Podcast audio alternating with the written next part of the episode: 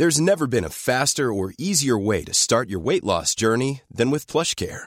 PlushCare accepts most insurance plans and gives you online access to board-certified physicians who can prescribe FDA-approved weight loss medications like Wigovi and Zepbound for those who qualify. Take charge of your health and speak with a board-certified physician about a weight loss plan that's right for you.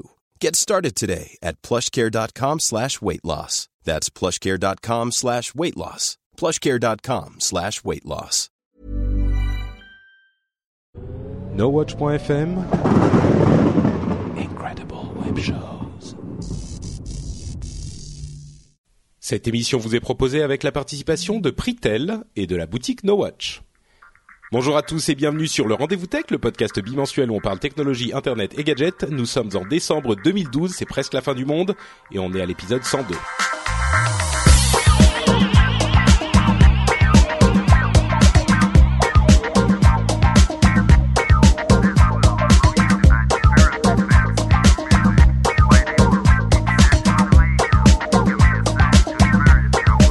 Tous et bienvenue sur le Rendez-vous Tech, le podcast où on vous fait un résumé de toute l'actualité tech, internet et gadgets. On la mâche, on la pré-mâche et puis on la régurgite euh, sous une forme extrêmement appétissante pour que vous puissiez la consommer sans vous fatiguer votre petit système digestif fragile et délicat. J'espère que vous allez bien. Euh, nous sommes donc en décembre et nous allons vous parler principalement de trois choses et de plein d'autres petites rumeurs. Euh, les trois infos, ça va être ce fameux traité de euh, l'International Telecommunication Union qui va détruire Internet, dont on a entendu parler ces deux dernières semaines.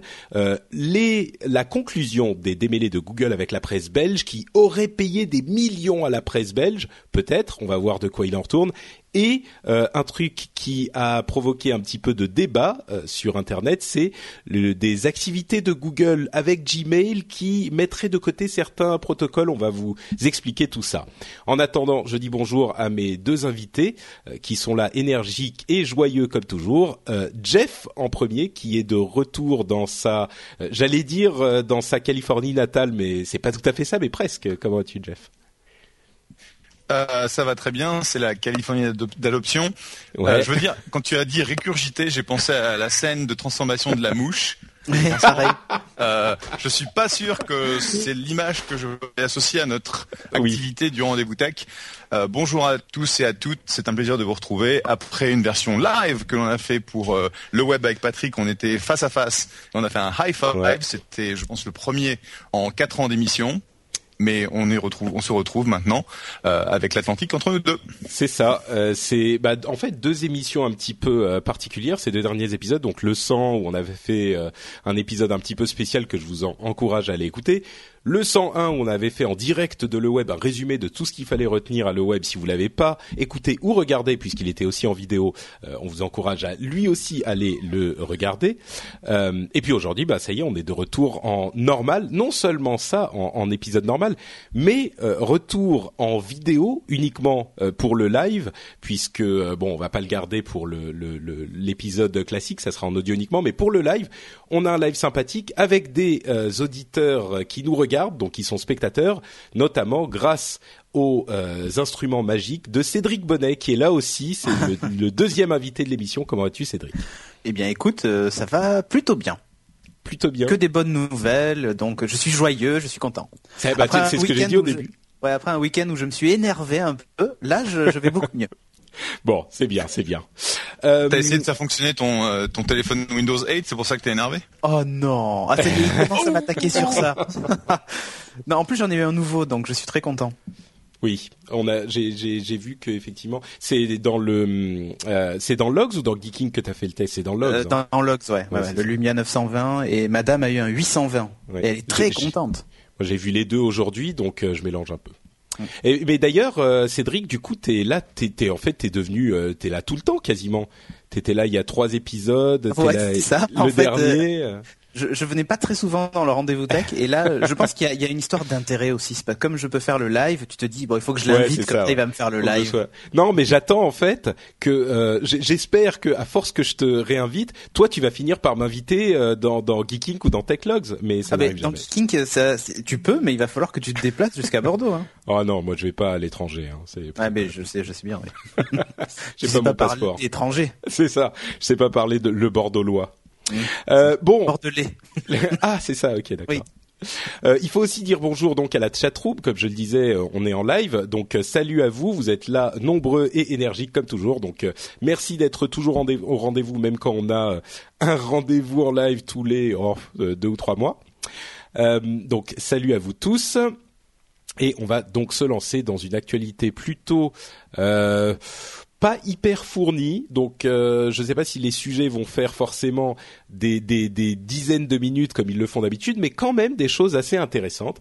Et on commence avec donc ce fameux, euh, cette fameuse réunion de l'ITU, euh, l'ITU, qui, selon certains articles qu'on a dit, qu'on a lus, voudrait que les gouvernements s'emparent du net et nous volent notre internet. Alors comme d'habitude, le rendez-vous tech, comme je le disais, euh, analyse, euh, je le disais peut-être de manière un petit peu plus, euh, un petit peu moins poétique, le, un petit peu plus poétique plutôt. Le rendez-vous tech analyse toute l'actualité. On lit les 12 000 articles et puis on vous en ressort généralement sans trop d'erreurs les, les, les choses à retenir. Donc si vous avez entendu parler de cette histoire et que vous n'y avez rien compris, voilà ce qui s'est passé.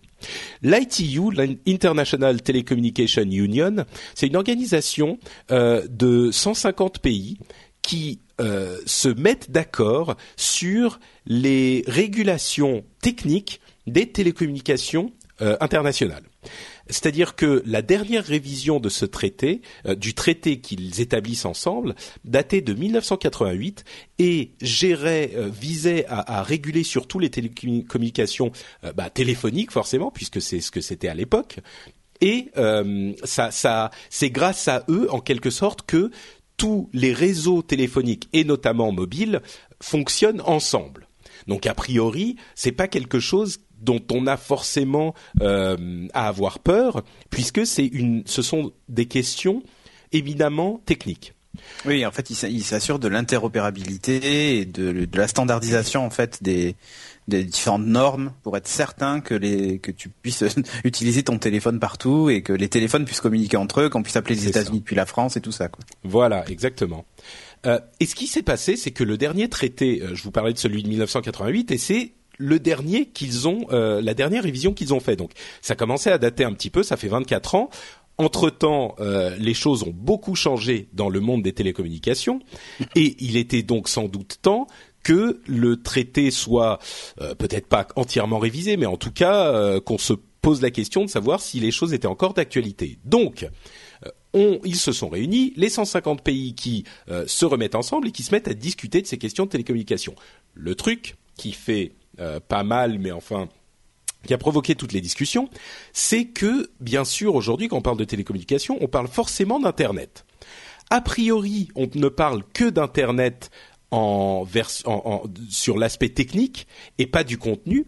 Mais le problème, c'est que quand on commence à parler des aspects techniques, ça, dérive forcément, ou même pas ça dérive, mais ça implique forcément des conséquences sur des questions de contenu. Euh, donc, les discussions ont eu lieu et on va partir dans les détails euh, juste après. Mais euh, les discussions ont commencé à avoir lieu et certains ont, eu peur que les discussions euh, qui impliquaient certains États qui n'avaient pas forcément les mêmes intentions que les États d'Europe, enfin de l'Ouest entre guillemets, donc que ces intentions ne viennent ternir l'utilisation d'Internet. Deux choses importantes à préciser. Euh, d'une part, les décisions ne peuvent se prendre qu'à l'unanimité en fait. Si c'est pas une, discussion à la à la majorité, c'est pas une sorte de démocratie, euh, ils votent pas et ils ne décident pas à la majorité de quelle direction vont prendre cette va prendre cette interopérabilité. Euh, donc il faut que tout le monde soit d'accord. Donc ce que beaucoup de gens craignaient, euh, c'est-à-dire que les décisions de certains euh, influencent le, rôle de l'ensemble, est très très peu probable puisque euh, si il y a des, orientations vraiment outrancières, elles ont très peu de chances de passer. Donc il y a une sorte de, mouvement de panique qui n'était pas forcément justifié. Ça c'est la première chose. Deuxième chose, c'est que une autre l'autre élément qui a inquiéter beaucoup de gens, c'est que ces discussions ont lieu en secret. Euh, il n'y a pas d'intervention, enfin en secret entre guillemets, en tout cas, euh, euh, comme on dit en anglais, behind closed doors, donc derrière des portes fermées. Il n'y a pas vraiment de consultation du public ou de la société civile. C'est uniquement les gouvernements. En même temps, en théorie, les gouvernements sont censés être représentatifs de leur population. Donc, bah, écoute, en théorie, bon, quand on parle de certains des pays qu'on va évoquer, euh, c'est pas forcément toujours le cas. Donc, en l'occurrence, le, problème principal est qu'il y avait deux tendances. La première était celle qu'on connaît en France, qui était bah, l'internet fonctionne très bien sans contrôle des gouvernements. Encore que cette question est, relativement discutable parce que l'internet est contrôlé entre guillemets par l'ICANN, euh, qui attribue les euh, chiffres et les noms euh, d'internet, qui est un organisme américain. En même temps, Internet est un petit peu né aux États-Unis, mais ils opèrent avec énormément d'indépendance. Donc, on peut pas vraiment dire qu'ils soient gérés par un gouvernement. Donc, d'un côté, il y avait les pays de l'Ouest, qui incluent l'Europe, l'Amérique du Nord, etc., euh, qui voulaient garder cette organisation. De l'autre, il y avait une sorte de coalition euh, qui représente plus de la majorité des pays, d'ailleurs, des pays représentés, euh, mais cette coalition est, est l'idée, comment on dit l'idée qui, qui lead, qui sont les leaders, tu vois. Elle est conduite. Euh, conduite. Ah, très bien, pas mal, Monsieur Bonnet. Euh, conduite par la Russie et la Chine. Donc, euh, déjà, la Russie, c'est pas forcément l'exemple le plus frappant de démocratie et oh, de d'ouverture. De, demande de pousser Riot. voilà, c'est ça. Et il n'y a pas que. Euh, mais ensuite, quand on voit que la Chine est derrière aussi, on commence à se poser des questions. Et effectivement, sous couvert de vouloir lutter contre le spam entre guillemets. Euh, il y a une demande de pouvoir contrôler euh, une partie de, de, de, de l'internet de leur pays entre guillemets. Donc ah, c'est pas, pas les pédophiles et le terrorisme. Non, c'est le, spam, ce coup-ci. Ouais, c'est le spam. Euh, mais donc évidemment, on comprend bien que euh, l'infrastructure du net fait que si on veut commencer à contrôler euh, ce qui ce qui arrive et ce qui ce qui sort d'un pays uniquement, ça modifie entièrement la structure globale euh, du réseau, puisque Internet est un, réseau où tout s'échange complètement librement et peut passer par n'importe quel chemin, par n'importe quel pays, pour arriver à sa destination. Donc évidemment, euh, ce type de demande provoquerait un changement euh, extrêmement important du net. Alors, je vais m'arrêter là dans ma petite, mon petit résumé, ma petite explication. Est-ce que vous avez suivi l'histoire et est-ce que vous avez des, des commentaires sur sur la chose l'un et l'autre? Qui veut y aller en premier ou pas du tout Non Bon, Cédric. Euh, bon, non. Euh, non, non, mais il y a pas de problème. Euh, oui, j'ai suivi la chose d'assez près parce que je me sens assez concerné dans le pour être un pauvre petit artisan de l'internet euh, et consommateur tout simplement euh, de, du net. Et là, on touche directement effectivement à, à un truc qui, on parle souvent de la neutralité euh, du web et tout ça, et là on touche du doigt euh, ça à un niveau qui est même supérieur à ce qu'on pourrait imaginer, puisque là on parle d'un niveau technique, euh, d'une normalisation en fait de cette non neutralité. et moi c'est ça qui me dérange le plus, c'est-à-dire que on en est à, il régule les télécoms déjà, puisque c'est ça en fait le principe. Hein. C'est, une régulation. C'est voilà ce qu'il faut faire, voilà ce qu'il ne faut pas faire. Mhm. Et maintenant qu'ils se mettent à réguler, parce que c'est, ni plus ni moins que ça, hein, à réguler Internet qui aujourd'hui répond à entre guillemets aucune norme édictée par aucun gouvernement, puisque ce sont des normes édictées par des entreprises et des sociétés privées ou des organismes qu'on adopte ou pas. Ou pas euh, d'ailleurs. On a le choix de pas de pas être d'accord et on en parlera après avec Google et Microsoft. Hein. on adopte ou pas les technologies, tu vois, il n'y a pas de standard. Euh, il y en a quand même quelques-uns, le langage HTML et tout ça. Mais si tu veux, bah, là on touche même, enfin le, le HTML c'est quelque chose qui est construit sur l'infrastructure du net. Là on touche vraiment à l'infrastructure elle-même. Tout à fait. Mais ce que je veux dire c'est que dans, dans l'ensemble de toutes les composantes qui font Internet, mm. euh, il y a des choses qui sont standards, d'autres qui le sont pas. Euh, in fine, Internet c'est toujours entre guillemets autorégulé malgré, enfin autorégulé plus ou moins. Hein, il y a quand même des, des entités qui, qui, servent justement à donner des guidelines et à expliquer comment il faut que ça fonctionne et tout ça. Mais dans l'ensemble, tout c'est toujours un peu autorégulé. Et là, enfin, le problème qu'il y a, c'est que voilà, on a un vrai espace de liberté qu'on peut complètement s'approprier. Euh, et je, je, vois plus en fait cet, cet interventionnisme euh, pour, enfin, sous prétexte de lutter contre le spam, plus pour euh, augmenter. Alors peut-être pas un contrôle dans le sens, enfin favoriser ou pas certains services, quoique la censure, hein, la Chine, tout ça, on connaît. ça serait mais je le but. Hein, ouais, alors il y a ça, mais je pense qu'il y a plus un, un esprit de contrôle dans le sens de contrôler ce qui passe dans le dans le euh, dans les tuyaux en fait.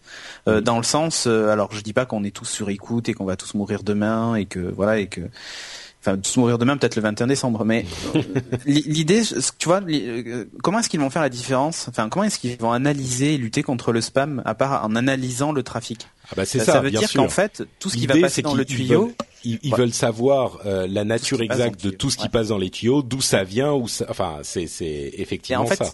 Alors bon, moi dans mon cas, tu vois, j'ai rien à cacher, je m'en fous. Mais euh, c'est le rien que le, le, principe que que ça soit mm. mis en place. Tu vois, on n'arrête pas de batailler sur le DPI là, le Deep Packet euh, Inspection là. Je parle très bien anglais, t'as vu Oui, très bien. Qui, permet d'analyser les paquets dans ta connexion pour vérifier si tu télécharges le dernier film à la mode. Euh, là, on passe à, on passe au stade au-dessus, c'est-à-dire que le réseau euh, va être conçu pour de toute façon analyser ce qui passe dedans. Et moi, ça me dérange, euh, au moins par le. Ben, tu vois, là, on est en train de faire le rendez-vous tech. Euh, ben, potentiellement, on pourrait entre guillemets être sur écoute. Et alors, bon, on le fait de façon publique, donc c'est ce que j'allais dire. J'espère qu'on est sur écoute. T'es un peu sur écoute. Là, mais oui, une conversation Skype, tu vois, quand on sait déjà que de toute façon Microsoft a signé euh, euh, le Patriot Act, et donc si vraiment l'État américain avait envie de savoir ce qui passe dans Skype, est-ce qu'on bah, ça c'est encore autre chose. c'est des actions policières qui sont abusives ou pas, mais il y a une action policière. Voilà, voilà. Mais là, là, l'idée c'est que c'est rendre tout ça finalement, euh, ben, ça fait partie de la doc technique. C'est une option, comme on a une option sur son téléphone qui permet de partager sa connexion Internet. Là, il y a une option sur le réseau qui dit que n'importe quel euh, opérateur assermenté par n'importe quel État ou n'importe quel État peut contrôler ce qui passe dedans. C'est ça. ils sont ils sont même pas rentrés à ce point dans les détails. Je crois que et c'est ça. Bon. Mais oui, non, effectivement, c'est c'est clairement clairement dérangeant. Euh, Jeff, toi, ça te ça t'inspire quelque chose? Ça a fait beaucoup de bruit dans la dans la Silicon Valley, mais en, en même temps, toi, tu étais à Paris, donc je sais pas si tu as suivi l'histoire. Euh, j'ai suivi, mais de loin. Je pense qu'il y a effectivement plusieurs choses. Un, c'est euh, la partie euh, s'assurer que l'internet est une partie neutre en termes de communication, donc il n'y a pas d'avantage. Donc la net neutrality, c'était quelque chose qui était assez énorme et qui disait, bah, je suis un fournisseur de pipe, j'ai du contenu, il ne faut pas que mon contenu ait un accès privilégié aux gens qui achètent du pipe ou de la bande passante chez moi c'est une première chose. Il y a l'aspect taxe, c'est-à-dire euh, euh, on a aujourd'hui une partie énorme euh, du commerce américain et du commerce mondial qui se fait sur Internet. Qu'est-ce que ça veut dire en termes de taxes et de taxation? Ça fait maintenant un mois, un mois et demi que Amazon paye une sales tax lorsque l'on achète quelque chose sur sur Internet chez eux, alors que c'était pas le cas avant. Donc ça veut dire qu'ils ont été mis un peu à devant le fait accompli que bah, c'était devenu un réseau de distribution comme euh, comme euh, les euh, les magasins etc. Donc ils doivent payer les taxes. Mm. Et derrière, il y a l'aspect introspection de certains gouvernements qui sont pas forcément aussi libéraux que, que les pays de l'Est. J'allais dire bienveillant, c'est Et quand tu dis je veux réguler le spam, en gros c'est une excuse pour dire je veux avoir accès à tout. Mm. Ce qu'il faut se rappeler quand même, ouais, non parce que objectivement, euh, quiconque veut accéder à nos, conversations Skype euh, sous le couvert de, défense, euh, de antiterroristes, etc., de toute façon, ils le feront. Le truc, par contre, c'est s'assurer que euh, pour la majorité des gens, la majorité du contenu, euh, il y a un accès qui ne soit pas limité. Et clairement, quand quand on parle de spam, tout est spam. C'est, en gros, euh, si tu veux regarder ce qui se passe dans le contenu, tu dis bah voilà, je veux je veux éliminer le spam et tu tu as raison. Le truc, par contre, c'est alors qu'on on est en train de passer vers l'internet des objets, donc c'était le, le, le, la discussion web euh, pendant trois jours. Euh, on va avoir, euh, bah, je sais pas moi, ton euh, ton switch, ton euh, comment on dit un switch en français, euh, ton, interrupteur qui, Va, qui, va, avoir une adresse IP parce que tu vas pouvoir l'accéder à l'intérieur de ta banque. tout ça, ça va nécessiter un passage à IPv6 qui, qui, traîne. donc à un moment ou à un autre, on va arriver à ne plus avoir de d'adresse IP disponible. Et un des problèmes que l'on a, que ce soit DNS, que ce soit IPv6, etc., c'est qu'il n'y a pas vraiment quelqu'un qui est là pour pousser et s'assurer que Internet peut continuer à grossir. Et donc, ce que l'ITU essaie de faire, et euh, euh, tu as parlé d'ICANN, et il y a eu un, espèce de mini scandale autour de l'ICANN, où euh, il y a eu une explosion du nombre de, de domain names, ou d'extensions de, domain, qui est maintenant faisable pour des raisons commerciales, mais ça va devenir un peu le bordel ambiant. Quoi. Et donc, moi, on peut pas faire en sorte que les, euh, gouvernements de type euh, Russie, Chine et autres limitent euh, l'accès Internet, au contenu, etc. Mais d'un autre côté, il faut s'assurer que le réseau va continuer à fonctionner et va pas s'écrouler à un moment ou à un autre parce que euh, personne n'a véritablement essayé de voir comment on allait le, on allait agrandir euh, et, passer à l'Internet of Things. Donc eh, pour toi, c'est c'est le rôle de l'ITU et aussi de s'assurer que ces choses-là se passent sans accroc. Donc on en a quand même besoin de cet organisme? Bah, je sais pas si l'IT, je sais pas si c'est l'ITU qui doit faire ça, mais en tout cas, il y a quelqu'un qui doit le faire. Et euh, que ce soit ITU, IETF, euh, que ce soit euh, euh l'ICANN, personne n'est parfait. Bon, l'ITU, c'est clairement télécommunication. c'est un truc qui, est, qui a fait en sorte que l'infrastructure de télécommunication mondiale grossisse et s'établisse. Et en gros, ça marche pas si mal que ça. Alors, est-ce que ce sont les euh, les plus à même de de régler les problèmes Internet Je sais pas, mais en tout cas, quelqu'un doit le faire. Et c'est un peu la question que je me pose, c'est si c'est pas eux, c'est qui? Ouais. mais en fait, non, mais t'as raison en fait sur sur ça. Il faut que quelqu'un euh, fasse, enfin, s'occupe de la partie technique. Moi, ce qui me gêne le plus, c'est que euh, des pays veulent rajouter une option sur cette partie technique parce que là on parle vraiment d'une option parce bon, non c'est même pas vraiment c'est même pas vraiment une option c'est une modification dans la conception de euh, l'infrastructure. Enfin, mais tu sais, à vrai bah, dire, on ne sait pas exactement comment il le, il, voudrait l'implémenter. Il dit simplement, on veut avoir une sorte de contrôle. Le truc, c'est que ces conversations n'ont encore une fois pas été très très loin. C'est resté relativement vague euh, parce que des pays comme les États-Unis se sont levés de la table des discussions et sont partis.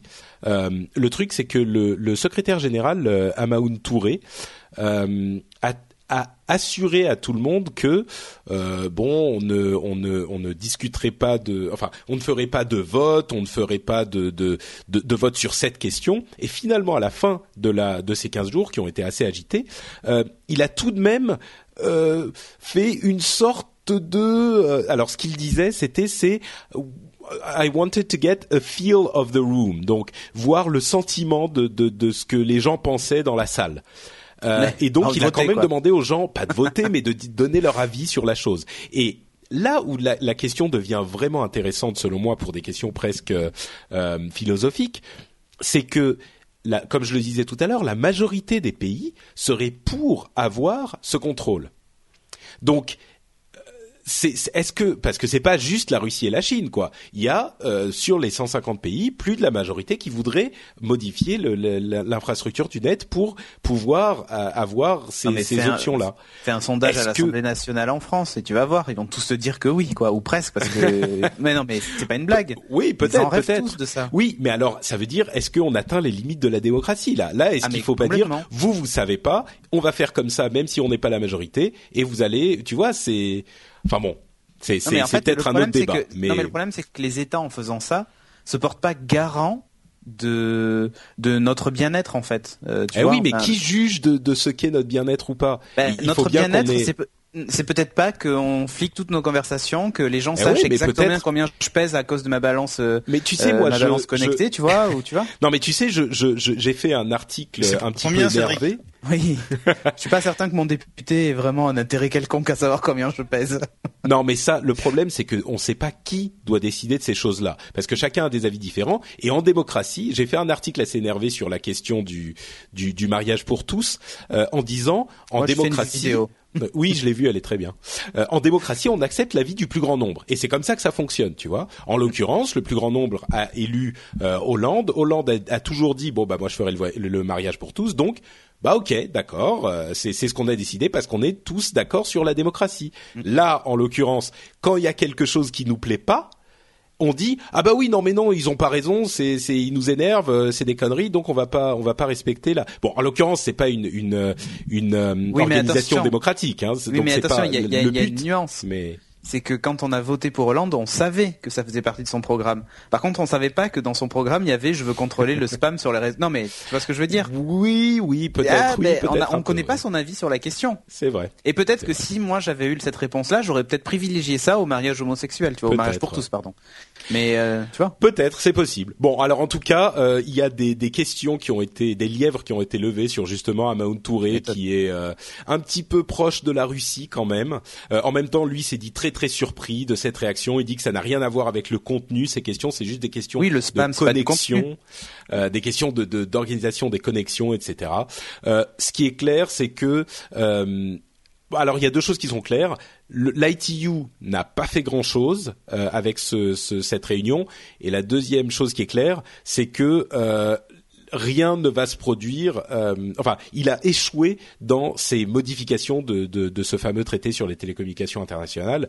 Euh, donc il y a rien qui va se passer, il y a rien qui va changer, notamment grâce au euh, à la réaction très très vive euh, des gouvernements euh, nord-américains et européens. Mais restons vigilants. Restons vigilants.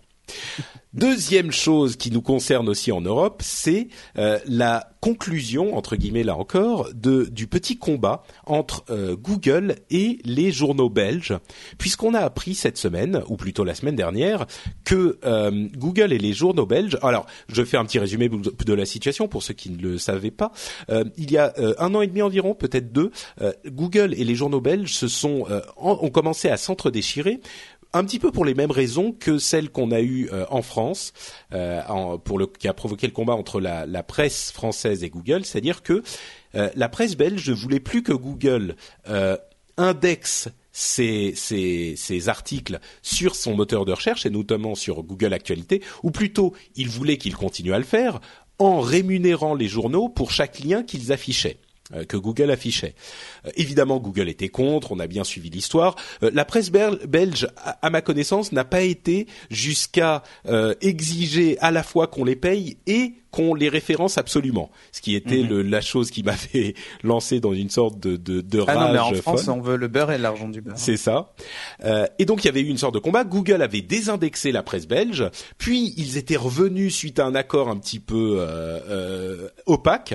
Et là, ils ont annoncé qu'ils avaient un, un, accord durable euh, qui autorisait définitivement Google à indexer la presse belge et qu'il y avait eu un échange d'argent.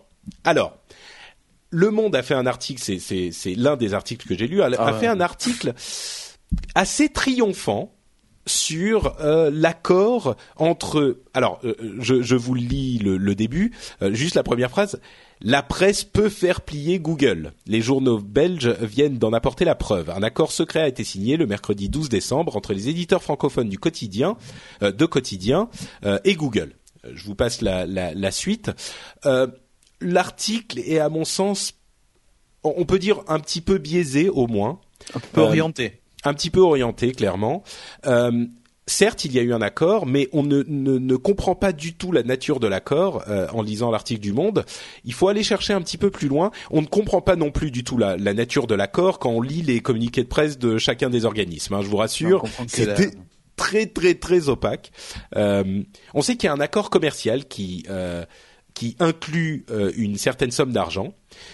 D'après euh, ce qu'on comprend, alors on a fouillé un petit peu, euh, ce que les journalistes, les vrais journalistes, eux, ont réussi. je dis les vrais journalistes par rapport à moi, hein, pas par rapport au monde, parce que quand même, le monde, ça reste des vrais journalistes quand même, n'exagérons rien. Ce que je veux dire, c'est que les vrais journalistes ont trouvé des détails que moi je ne fais que vous rapporter. il semblerait que Google ait, donné son accord pour entre guillemets payer euh, les journaux belges en pub. C'est-à-dire que Google va, va faire de la pub sur les sites belges. Euh, donc c'est pas exactement qu'ils vont leur donner de l'argent, mais ils achètent de l'espace publicitaire euh, pour euh, la somme totale d'environ 5 millions d'euros. ce qui est surprenant, enfin ce qui, ce qui n'est pas clair, c'est est-ce que c'est 5 millions pour 2013 Est-ce que c'est 5 millions pour chaque année? Est-ce que c'est 2013 et puis c'est terminé? Est-ce que c'est 2013 et puis on en reparle en 2014 On ne sait pas très bien. Mais ce qui est clair, c'est qu'ils achètent de la pub. L'autre euh, l'autre élément qui, qui, en ressort, c'est que la presse belge non seulement se fait indexer par Google à nouveau sur Google Actualité, mais qu'en plus il devise un système pour que Google puisse également indexer les pages de la presse belge qui sont derrière leur euh, mur de paiement, leur paywall. les articles payants. Voilà, les articles payants qu'on ne peut normalement pas voir sans euh, payer. Donc ça veut dire que on passe d'une situation où la presse ne voulait pas du tout d'indexation à une situation où ils en veulent énormément et même les articles qui ne sont pas visibles normalement. Euh, donc bon, je vous laisse en tirer les conclusions que vous que vous voudrez. Euh, bon, ce qui est clair, c'est que d'une certaine manière, euh, alors je vous pose la question. À mon sens, il y a Google, on a l'impression qu'ils disent bon, vous nous emmerdez, on va vous payer, et vous allez arrêter de nous de nous de nous voilà. Vous allez arrêter de nous, de nous de nous casser les bonbons. Euh, mais mais bon même si je dis que l'article du Monde a été est un petit peu biaisé euh, ce qui est vrai c'est que Google paye au final n'est-ce pas? Euh, même si c'est par ce moyen un peu détourné. C'est c'est c'est une analyse correcte ou pas Jeff? Bah ce qu'on ne sait pas c'est qu'est-ce qu'il paye pour la partie, je dirais, temps réel, donc euh, euh, les, les, brèves, et mm. la partie archive. Le fait que Google paye pour accéder à la partie archive, qui est euh, un moyen de monétisation des boîtes de presse, ça me semble logique. Le fait que Google, en gros, baisse un peu la culotte et dise bon ok on va payer les Belges, ce qui veut dire que les Français, les Suisses, les Italiens, les Espagnols, ils vont tous vouloir être payés, me semble un petit peu un petit peu dangereux. Bon, d'un autre côté, hein, ils font tellement d'argent que c'est pas euh, c'est pas 5 euh, millions par-ci et quelques millions par-là qui va euh, casser la banque. Hein. Ouais. Bah, disons que si ça fait, je sais pas, j'ai pas, j'ai pas, j'ai pas, j'ai pas le détail. Je pense que euh, 5 millions, est-ce que c'est un versement, comme tu disais, pour l'année? Hmm. Est-ce que c'est une avance? Est-ce que c'est un all you can eat? Donc tu payes 5 millions, puis maintenant tu me fais plus chier. ce serait intéressant d'avoir un peu une une en gros, qu'est-ce qui s'est réellement passé, qu'est-ce qui est réellement payé? Mais comme tu le disais, les, euh, les press releases sont pas clairs du tout. Quoi. Ouais. Euh, Cédric? Ouais. Euh, ben, en fait, moi j'ai l'impression que c'est plus un échange de marchandises, quoi. Hmm. Ça m'a vraiment fait penser à ça. C'est tenez, on vous, enfin, on vous donne de l'argent, mais en échange, vous allez devoir nous donner vos articles payants. Euh, tu vois, y a, en fait, il y a un truc qui, qui, est quand même assez curieux, c'est que ils perdent une partie de leurs revenus en, en diffusant les articles payants.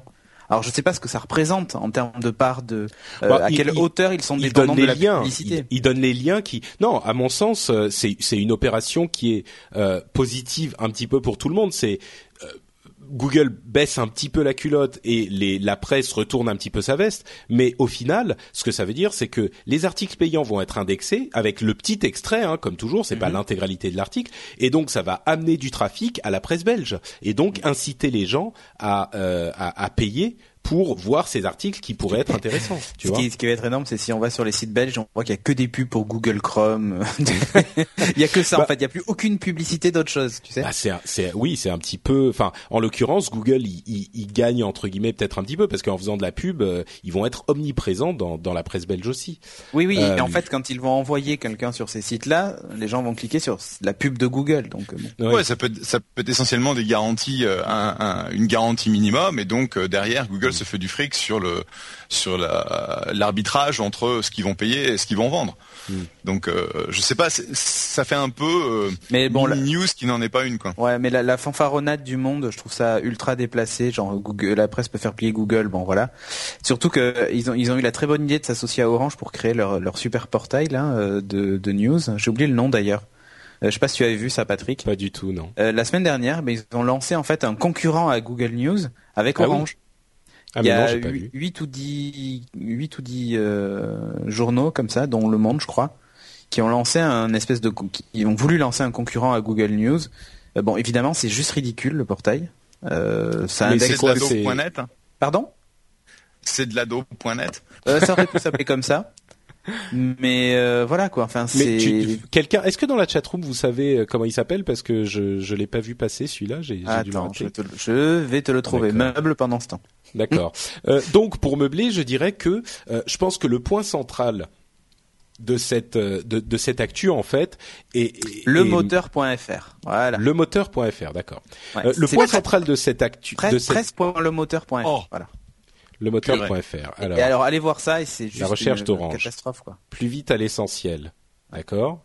Ah mais c'est c'est un moteur de recherche général euh, oui, mais qui cherche dans les news de ces de ces journaux-là. Ah oui, parce ah, qu'en fait, uniquement. le truc, le truc, mais regarde, Orange et les partenaires presse, l'Express, Libération, l'Équipe, Le Point, Le Parisien, Le Nouvel Observateur, Le Figaro, Les Échos euh, et e-press. Donc tu vois, j'aurais fait de la publicité. Si je fais presse.lemoteur.fr. Oh, il y a un petit nuage de d'infos qui est un peu vide là, mais pourquoi pas. Euh, ouais, si je fais et... Miss France 2012. Voilà. Ah non, c'est 2013, pardon. Oui, c'est mieux. Est, voilà. Alors Miss France 2013, oui, bah c'est un moteur de recherche. Il est pas bien beau. Euh, web actualité. Alors actualité. Ah bah oui, c'est une série de liens. Euh, ok. Il n'y a pas d'image? Ben, en fait, il y a écrit en image et quand tu cliques, tu vas sur le site. En fait, si tu veux, c'est voilà comment les organismes de presse rêveraient que soit le Google News. oui, c'est un petit peu déprimant. Ouais. Et oui, mais du coup, le, le, le, le problème que ça pose, c'est que si vraiment on les écoutait et si euh, si on leur donnait raison, voilà à quoi ressemblerait Google News en France, quoi. Ouais, et rien ça. que pour ça, ils mériteraient de prendre une claque derrière les oreilles, tu vois. Ça rappelle un peu la première version de Yahoo News, non, si ouais, vous vous rappelez, ah, oui, oui, en 1995. Ah oui, ça, oui. Attends, et franchement, ils le mettent en ils le mettent en blanc sur fond noir et c'est le minitel. Hein. Oui, c'est un, c'est un petit peu. C'est sûr que par rapport à Google News ça fait ça fait très très mal, oui. Non, bon. mais bon, Orange a beaucoup d'argent, ils ont décidé de faire un magnifique portail. Ouais. Bref. Mmh. Bref, euh, effectivement, il est magnifique. Ils ont dû mettre beaucoup d'argent. Bon, bref, pour moi, l'info essentielle, et c'est quand même une info importante, c'est de savoir si c'est euh, une somme qu'ils vont payer une fois et c'est terminé, ou si c'est quelque chose qui va revenir euh, ouais. pour au moins quelques ah, années. Non, Bon, et, et oh, ça et... c'est le genre de deal. Vu, vu, les montants, c'est le genre de deal qui va être récurrent. Je veux dire, 5 millions d'euros, c'est pas grand chose. Hein. Mmh, c'est vrai. Ouais, je pense aussi qu'ils ont dû signer peut-être pour deux ans ou tu vois un truc comme et ça. Et puis dit la revisiter, mais c'est sûr qu'ensuite la la. Mais bon, comme on le disait depuis le début, finalement, euh, la presse française et les autres sont en train de mettre la pression. Ils n'obtiendront jamais ce qu'ils disent vouloir, donc il n'est pas impossible qu'ils visent un deal de ce genre-là, sans doute un petit peu plus juteux pour la presse française et la, la presse allemande. Et puis bon, euh, ça, ça se terminera euh, en un, une sorte de paix de lapin et plus personne n'en entendra parler ensuite, quoi. Ouais. Kumbaya, kumbaya. Mm. Euh, alors, la ah. troisième histoire, euh, qui est celle que Cédric attendait depuis quelque temps, que j'ai mis en histoire principale, en, en, info à retenir, un petit peu parce que Cédric a dit oh vieux, je viens dans le rendez-vous tech, je vais t'en parler, tu vas voir, ça va être marrant. donc. Google, comme vous le savez, a un service de mail. Euh, ce service s'appelle Gmail, il est très très populaire et depuis quelque temps, il était possible d'y accéder par différents euh, protocoles. L'un d'entre eux étant le ActiveSync, qui est un protocole propriétaire de Microsoft. Euh, et ce, ce, protocole servait énormément pour les appareils mobiles. Évidemment, avec les, appareils sédentaires, les ordinateurs, on peut aller soit sur le web, soit utiliser d'autres protocoles tels que l'IMAP ou, ou, le POP même pour ceux qui connaissent. Euh, mais en mobilité, c'était un petit peu plus pratique d'avoir du euh, ActiveSync parce qu'il faisait à la fois le mail et les euh, contacts et le calendrier et les notes et les, les notes, tâches, tout à tout fait. Ça, enfin. euh, et il était en push. Donc ça veut dire qu'on avait directement euh, les modifications au moment où elles étaient faites. On n'avait pas à attendre le rafraîchissement euh, du, du, du, serveur qui se faisait tous les quarts d'heure ou ce genre de choses. Donc euh, Gmail a décidé d'arrêter d'utiliser ActiveSync, donc je le rappelle, propri technologie propriétaire de Microsoft. Microsoft. et donc aujourd'hui, on ne et peut pas utilisé uniquement par Microsoft. Hein. Tout, oui, tout à fait. C'est un, c'est un protocole qui est très très très répandu dans l'entreprise. mais euh, ça veut dire que les gens qui l'utilisent payent de l'argent à Microsoft.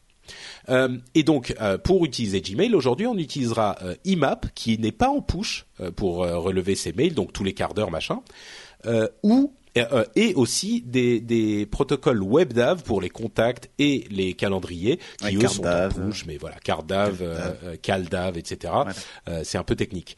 Donc euh, le problème que ça pour les iPhones, les Android, etc. C'est pas un trop gros problème. Surtout que une chose importante à préciser aussi, si vous avez déjà un appareil qui est configuré de cette manière, euh, ça n'est pas supprimé pour vous. C'est uniquement pour les nouveaux appareils. Alors, a priori, c'est même pas les nouveaux appareils, c'est les nouveaux comptes ouverts euh, Gmail.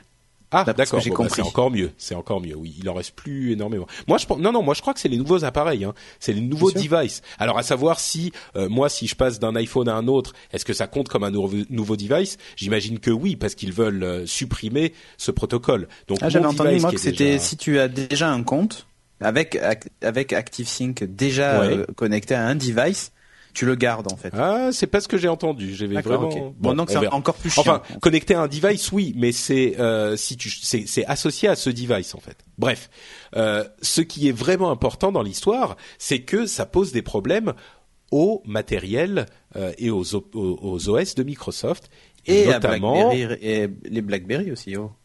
Oh bah BlackBerry, il peut passer en IMAP. Euh, oui, mais pour la synchro des, des, contacts, du calendrier, euh, de, des ah, tâches et ce genre de choses. Il, il, fait du CalDAV, il fait du WebDAV, euh, BlackBerry quand même, non?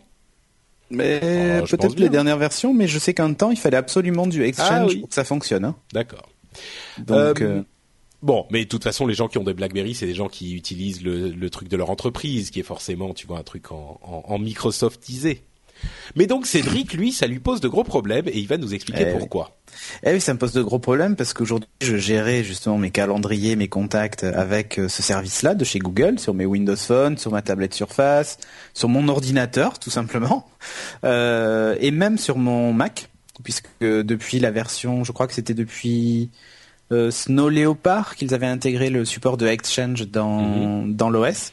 Et je m'en servais moi au boulot puisqu'on avait un, un, un, comment s'appelle on avait tout, notre tout notre réseau qui était euh, sous sous Exchange, sous notre sous notre service mail et tout ça. Et donc euh, je m'étais dit bah tiens c'est super pratique de l'utiliser euh, euh, de l'utiliser aussi euh, sur son, son, compte Gmail comme ça je passe tout en Exchange je bataille pas c'est facile à configurer il y a des règles de sécurité des machins des trucs.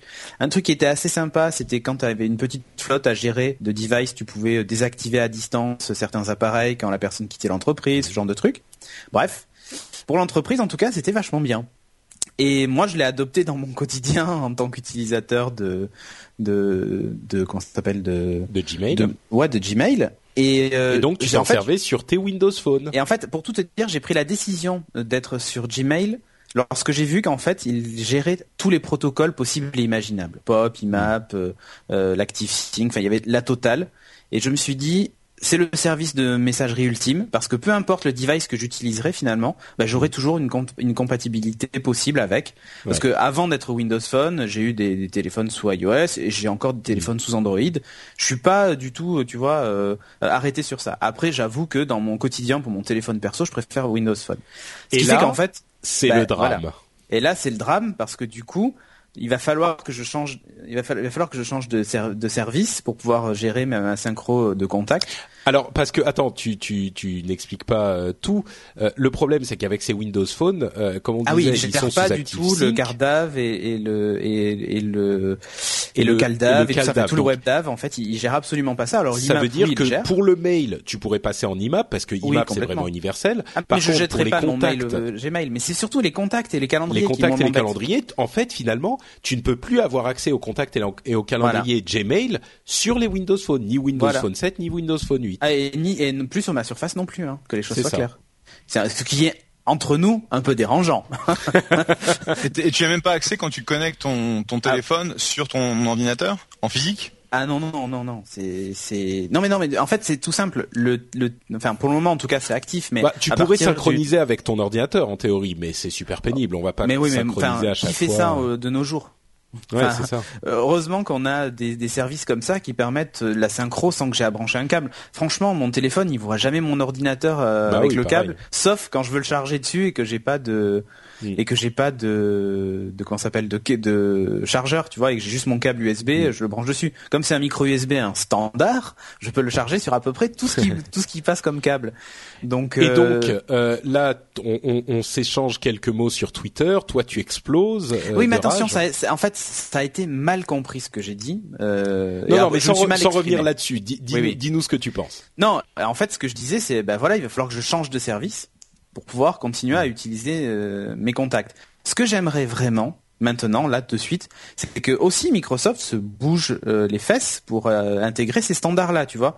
Il y avait une espèce de, on reste sur nos acquis et de toute façon, pour qu'un, pour qu'un, et alors, ils ont un peu raison sur un, principe, c'est que euh, même si aujourd'hui on va me dire mais non les entreprises elles n'utilisent plus Exchange, moi je vous le dis de suite c'est faux. Il y a énormément d'entreprises qui utilisent Exchange, des grosses entreprises. Ah, je, parle, parle pas de la PME de 50 toutes personnes. Les entreprises utilisent Exchange. Mais des, des grosses dont, dont Softec. Bah, ah bah voilà. voilà. Bah, la preuve ultime. Et donc aujourd'hui, acheter un téléphone qui ne gère pas Exchange pour ces sociétés-là, c'est juste que nous, on, est sur Exchange depuis euh, depuis 8 ans et ça marche très bien. Hein. Ah oui, mais en fait, et aujourd'hui, est-ce que tu achèterais un smartphone qui le gère pas? Ça serait une hérésie totale. On est bien d'accord. Et, et, donc du coup, ah, attends, Microsoft... laisse répondre. Bah, je pense que c'est ça la réponse. T'achèterais un téléphone qui gère pas du tout Exchange? Bah tant que tant que tant que l'iPhone en fait me permet d'accéder à ce ah oui, donc donc t'as un téléphone qui gère euh, l'exchange. Aujourd'hui, non. Ouais, voilà. Donc euh, bah, j'ai un iPhone. Voilà, exactement. Et d'ailleurs pendant longtemps Android le gérait pas. Hein. Il a fallu que des constructeurs le rajoutent en payant la licence Microsoft. Et puis mm. in fine, euh, Google a, a, un peu aussi cédé de son côté. Mais là ils ont décidé de faire machine arrière. On comprend. Microsoft arrête pas de les troller dans les pubs, de les défoncer et tout ça, ce qui n'est pas très malin au passage mais c'est la dure loi du marché. Mais en tout cas, Microsoft donc s'est reposé sur ses acquis en disant de toute façon, pour qu'un smartphone fonctionne, faut qu'il y ait Exchange. Donc pour qu'un service entre guillemets moderne euh, euh, doit forcément intégrer cette synchro exchange qui est une vieille une vieille techno hein, que les choses soient claires mais qui fonctionne. Ah mais ça fonctionne euh, toujours très bien, oui, c'est sûr. De quoi? Ça fonctionne toujours très bien Exchange. Ah oui oui oui. Et puis il y a des protocoles de sécurité qui sont hyper intéressants, de, de chiffrage de mail et tout ça. Enfin, c'est un, un, protocole qui a fait ses preuves.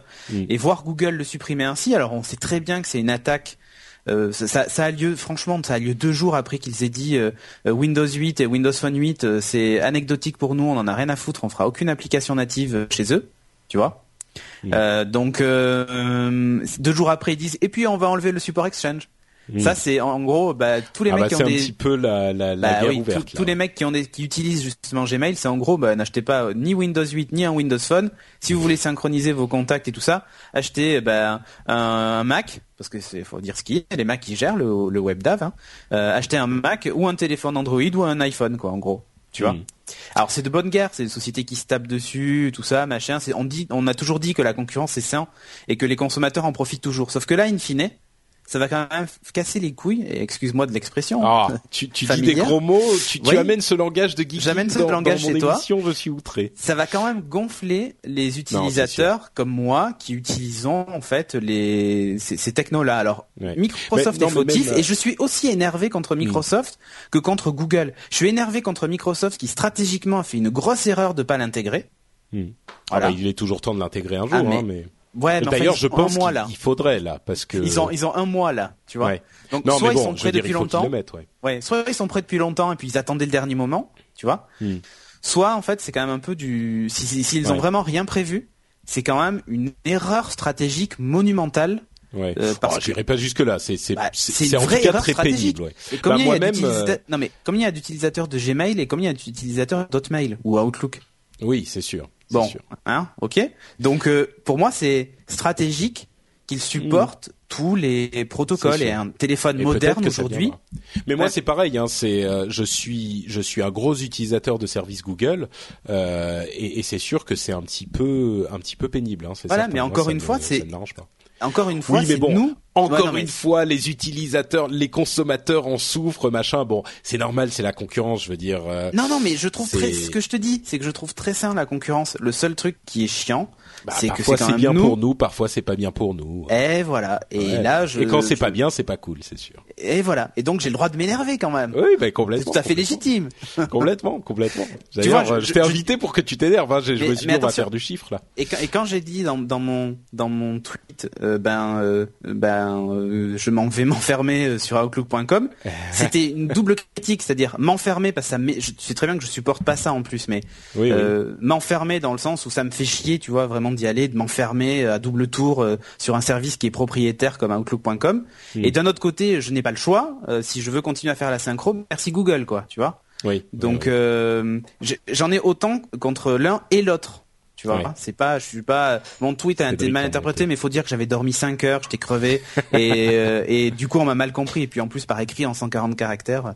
Ouais, Après j'ai il corrigé, avait- mais Il y avait, il y avait deux fautes d'orthographe, ce qui ne t'arrive jamais. Je Ah me oui, suis tu dit, vois, voilà. il est un peu fatigué. Ah oui oui, là Euh, c'est vraiment j'étais crevé.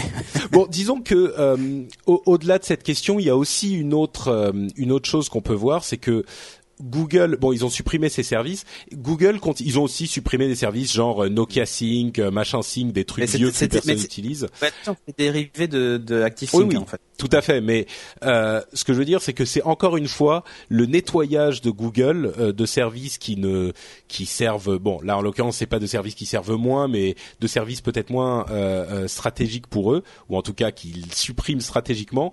Euh, Google continue sous l'impulsion de Larry Page à faire du nettoyage euh, et à se concentrer sur ce qu'ils savent faire. Ils ont notamment euh, euh, remis à jour une bonne quantité de leurs apps euh, sur iPhone et Android euh, récemment et elles sont d'une qualité assez exceptionnelle. Euh, on suspecte les gens de, de Milk, cette euh, société de, de Kevin Rose qu'ils ont acquis il n'y a pas de temps d'être un petit peu derrière le design. Donc euh, bon, dans l'ensemble, euh, si c'était ce, ce- pour ce petit problème, je serais euh, encore plus amoureux de, de Google que je ne l'étais avant. Mais Euh, Jeff, on a, beau- on a beau, pardon, vas-y. j'ai j'ai juste un dernier truc. Ouais. Il faut savoir que si on passe en Gmail payant, on conserve le service. Hein. Oui, oui, tout à fait. Eh bien, En plus, il c'est est- genre, il est- ben, vendez Windows Phone, moi je récupérais l'argent sur le service.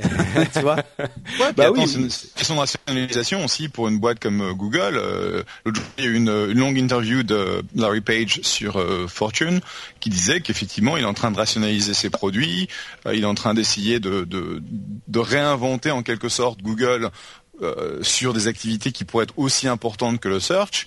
Et donc le fait qu'ils pètent des trucs qui sont plus utilisés, qu'ils disent bah si tu veux du Windows 8, de toute façon Windows 8 c'est clairement euh, pour la plupart des gens un, un, soft d'entreprise et des, des, euh, des outils utilisés dans le cadre. Donc le fait qu'il y ait un, un truc payant derrière, c'est pas complètement idiot. Donc c'est de la rationalisation. Je vois pas le je vois pas le problème. hein. Bah, en fait, le problème, le, le, truc, c'est que tu nous ramènes un petit peu sur terre, Jeff, parce que nous, on s'est tellement habitués à ce que tous ces services soient gratuits Oui, que on, on se, on se dit presque ah mais oui, mais c'est normal, voilà, on devrait avoir. euh, mais c'est vraiment une déformation de, de, de la nature de ces services euh, qui nous a amené, été amené par le web et Google, le premier d'entre eux, hein, euh, que tout ça c'est gratuit. En fait, c'est pas le cas, et il n'est pas du tout effectivement surprenant que après des années d'expérimentation, d'essais, de, euh, de, de Ah, tests et de mal. voilà, qu'ils rationalisent leur. euh, Mais tu sais, euh, on- com- comme on dit, comme on a dit, hein, que Microsoft a changé ces dernières années et, et, et Apple a énormément changé ces, der- ces dernières années, tu vois. Mhm. Euh, ben de voir que Google est en train de changer, alors que c'est vrai que jusqu'à présent il y avait il y avait cet, cet, as- cet aspect de de laboratoire finalement, tu vois, où en gros, c'est on ça. C'est plus les service ingénieurs en short, quoi. Ouais, et alors soit ça se plantait de suite et ça s'arrêtait, soit ça restait. Tu vois, in fine- enfin c'est ça, vraiment il y avait tout tout resté. Ouais, Sauf ouais, Google. Wave, tu vois, qui est Buzz, qui ont fait un, un passage et puis au revoir.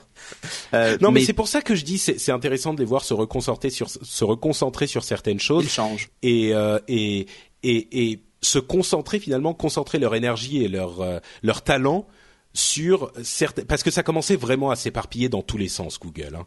Euh, si si on fait on utilise un petit peu le la Wayback Machine du web et qu'on regarde Google ne serait-ce qu'il y a un an et demi ou deux ans euh, et qu'on compare à aujourd'hui, Ready to pop the question? The jewelers at BlueNile.com have got sparkle down to a science with beautiful lab grown diamonds worthy of your most brilliant moments. Their lab grown diamonds are independently graded and guaranteed identical to natural diamonds, and they're ready to ship to your door. Go to Bluenile.com and use promo code LISTEN to get $50 off your purchase of $500 or more. That's code LISTEN at Bluenile.com for $50 off. Bluenile.com code LISTEN. Hiring for your small business? If you're not looking for professionals on LinkedIn, you're looking in the wrong place. That's like looking for your car keys in a fish tank. LinkedIn helps you hire professionals you can't find anywhere else, even those who aren't actively searching for a new job but might be open to the perfect role. In a given month, over 70% of LinkedIn users don't even visit other leading job sites. So start looking in the right place. With LinkedIn, you can hire professionals like a professional. Post your free job on linkedin.com slash people today. Il y a plus d'énergie qui vont dans des produits mieux finis et je sais pas si c'est forcément un mal. Ah bah, Nexus Q, hein. Ah, oui, bon, par exemple. tu m'as sorti le truc. Tu vois, il l'aurait été tout de suite, le Nexus Q. Ouais. Bon, euh, on va passer à, Enfin, à je la dire, partie suivante. Si on, oui, pardon, vas-y. si on regarde les choses, euh, juste pour finir sur Google, Ouais. si on regarde un petit peu, euh, donc Google, qui est une, une boîte qui a aujourd'hui une quinzaine d'années, euh, ils ont besoin donc de se, de se ré, euh, de se réinventer en quelque sorte pour les euh, 5, 10, 15 ans à venir, parce que clairement, euh, dans 10 ou 15 ans, Google sera toujours là. Et euh, quand tu vois ce qu'ils sont en train de faire avec euh, Google Glasses, quand tu vois ce qu'ils sont en train de faire avec les voitures qui se conduisent toutes seules, euh, ça amènera Google dans des euh, dans des champs d'application qui sont complètement différents de ce que l'on connaît aujourd'hui, qui est Mm. on fait de l'argent avec search et quoi que l'on fasse, on monétise avec search. Ouais, et mais- clairement, euh, c'est pas, il y a une limite à ce genre de d'expansion de marché. euh, Puisqu'aujourd'hui ils ont déjà euh, 77-78% du, du du marché, ils peuvent pas, enfin ils peuvent continuer à grossir, mais Ouais, in c'est fine, difficile. euh, Mais ils pourront pas. c'est Bah, difficile. c'est- et donc, c'est, Ouais. c'est- pour moi, c'est assez raisonnable. Et je pense que la, cette rationalisation, cette, euh, cette maturité qu'amène euh, Larry au, au sein de Google, en fait, c'est, euh, c'est bénéfique. Attention Bah, c'est à un ça, truc c'est, quand c'est- même. c'est- Pardon. effectivement, ils font le ménage à un moment. Il faut, enfin, à un moment, il faut faire le ménage. Voilà, c'est la conclusion de mon. de mon- Ouais, mais moi je me méfie d'un truc avec Google justement. Tu vois, on- là j'ai parlé de Nexus Q vite fait, mais ils avaient parlé aussi de l'internet des objets. Ils avaient fait des démos de domotique avec des ampoules euh, Android. Mm. Je sais pas si vous vous souvenez de ça lors Oui, d'une Google I.O. Mais c'était avant sont- l'arrivée de Larry. Hein. Enfin, oui, le- mais le- elles ne sont jamais sorties quoi. Ils Bah nous ont oui, fait bon. rêver sur ce truc et tout ça et ça a disparu. Genre, Oui, ça n'existe pas. choses- L'ampoule que vous cherchez n'existe pas. Ce n'est pas l'ampoule que vous cherchez. Bon, référence Star Ouais, Wars parce que, parce que, parce que la, parce que la d'Android est trop, est trop lourde pour ce genre d'application. Ah. Mais euh, ce genre de, de, d'uti- d'utilitaire va arriver euh, un jour euh, au web. Donc, qui avait comme, comme sujet euh, le, le- l'internet des choses. Euh, j'ai vu quelques boîtes qui, euh, qui développaient des micro OS euh, pour des objets comme ça, et je pense qu'on y, on y arrivera. Euh, L'ampoule qui va te dire je vais mourir, bah tu l'auras. Ah mais, mais enfin moi déjà je suis tout équipé en domotique à la maison, mais je sais pas le sujet de l'émission. C'est la maison du futur chez Cédric. Ah oui, bah, j'ouvre mes volets avec mon téléphone euh, et tout ça. hein. Enfin, tout est programmé.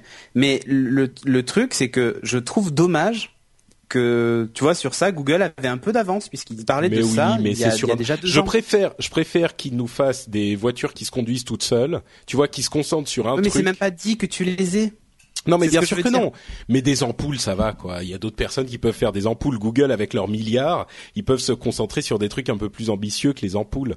Bah, des ampoules Ouais, je qui suis- s'allument je suis- je assez d'accord. Je suis assez d'accord avec Patrick. Je pense que Google aujourd'hui est une boîte qui a suffisamment de ressources pour régler des, des problèmes euh, à l'échelle, euh, je dirais humaine, donc des choses qui sont vraiment super importantes.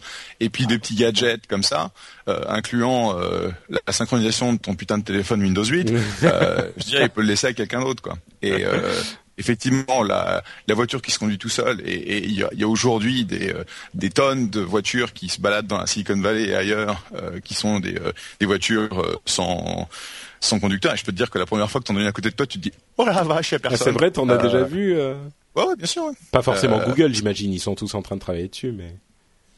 Ah bah si, si c'est des, des voitures Google, tu les reconnais. Ah oui, euh, d'accord. et, Les Google, les Google Cars pour Street View, elles sont sans conducteur maintenant. Ah et oui. donc euh, c'est euh, Ouais. Enfin, aux États-Unis, en Californie, hein, pas partout. hein. Il y a que la Californie qui a autorisé euh, les voitures sans pilote. Ah, je euh, la Californie et le pas- Nevada. Ah, Oui, Nevada ça. aussi.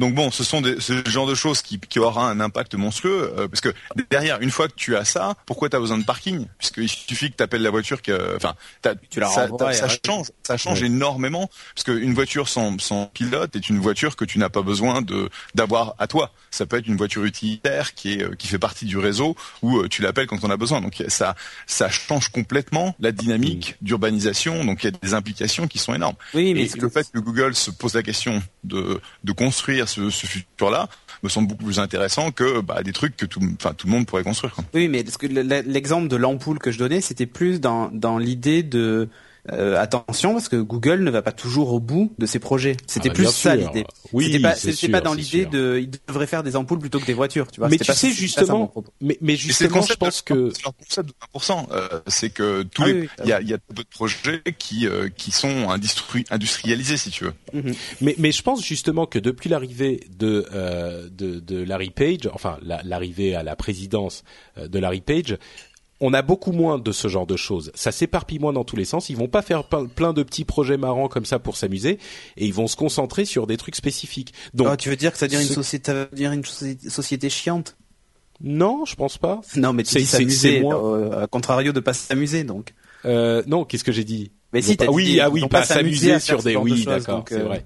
Bon, disons que c'est une société moins, euh, c'est la récré et, tout le monde file dans un coin euh, faire l'imbécile. dire que Larry est arrivé, il a sifflé la fin de la récré, quoi. C'est un peu ça, ouais. Okay. Il, et il, il, a dit bon bah maintenant on est sérieux, on est une boîte sérieuse. Ah non, on met tous ses lunettes et on fait une de glace. Et voilà. Et enfin bon, il y a quand même il y a quand même Sergey Brin de l'autre côté pour faire le, le, le pour lancer des gens en dehors de euh, d'avions euh, euh, et d'hélicos, tu vois, dans la Google I.O. Pas d'hélico, je ne sais pas si. Oui, il faut pas qu'il saute en fait, c'est tout. Mais si. Oui, il, il faut qu'il se laisse tomber. C'est ça. Oui, non, il faut pas qu'ils sautent trop haut en sautant de l'hélico, effectivement. Ouais, mais enfin, c'était trop fort. Oui, mais non, oui. non, mais c'était super rigolo. Je l'ai vu, je l'ai revu il y, a, il y a deux jours, donc c'était c'était vraiment fort. Tu te le repasses tous les trois jours. Non, mais parce que j'en ai parlé dans TechLogs de, des dates de Google I.O. qui sont connues, et donc pour illustrer, j'ai pris ce, ce passage. Très bien. Bon, euh, Jeff, on arrive un petit peu au bout de ton heure. Est-ce que tu as encore 10 minutes ou on te laisse ouais, partir encore 10 minutes. D'accord. Alors, minutes. 10 minutes, je vais très rapidement faire le message de notre sponsor, notre sponsor qui est Pritel. Euh, comme vous le savez, Pritel est un opérateur de téléphonie mobile, un MVNO sur le réseau SFR, et ils ont leur forfait modulo qui s'adapte à votre consommation, et ce forfait est en train d'être revu, et d'ailleurs il a déjà été revu, c'est-à-dire que ils ont euh, intégré la data dès 4,90 euros de, de consommation, donc vous commencez à avoir un petit peu de data dès ce prix extrêmement bas. Euh, vous avez, attention, l'illimité voix SMS et MMS dès 12,90 euros. Et euh, encore plus fort, si jamais vous voulez illimité, enfin si jamais un mois vous utilisez euh, illimité voix SMS, MMS, etc. et que vous voulez en plus 3 gigas de données, si vous explosez tous les compteurs, en gros, eh ben vous paierez au maximum 24,90 euros. Et les autres mois, quand vous utiliserez beaucoup moins, euh, comme on vient de l'expliquer, vous vous paierez encore moins puisqu'il euh, s'adapte à votre consommation. Euh, une autre information importante, c'est que Pritel ne fait pas que de la téléphonie mobile, ils font aussi de la DSL.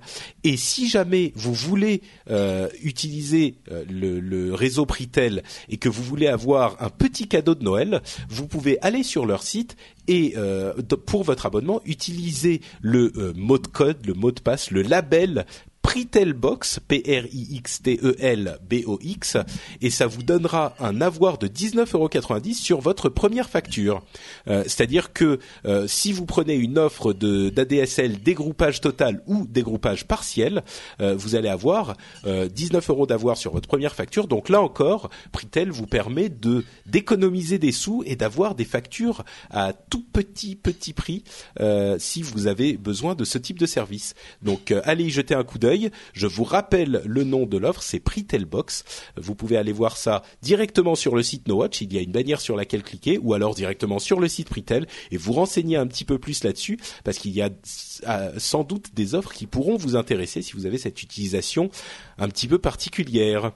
On remercie Pritel et on continue euh, la suite de l'émission avec euh, que je retrouve mon menu, les news et rumeurs. Alors là, on va aller vite euh, il semblerait euh, premièrement que Microsoft et Apple soient en train de s'accrocher sur les 30% que doivent reverser les éditeurs, les éditeurs d'app à Apple euh, pour la question de SkyDrive, qui est un service fourni par Microsoft. Puisque ce qui se passe, c'est que ils veulent mettre leurs applications, Microsoft veulent mettre leurs applications du type SkyDrive et sans doute très bientôt les applications Office qui utilisent aussi SkyDrive qui est une sorte de d'espace de, stockage dans le dans le cloud, un Dropbox, cloud, un Dropbox, voilà.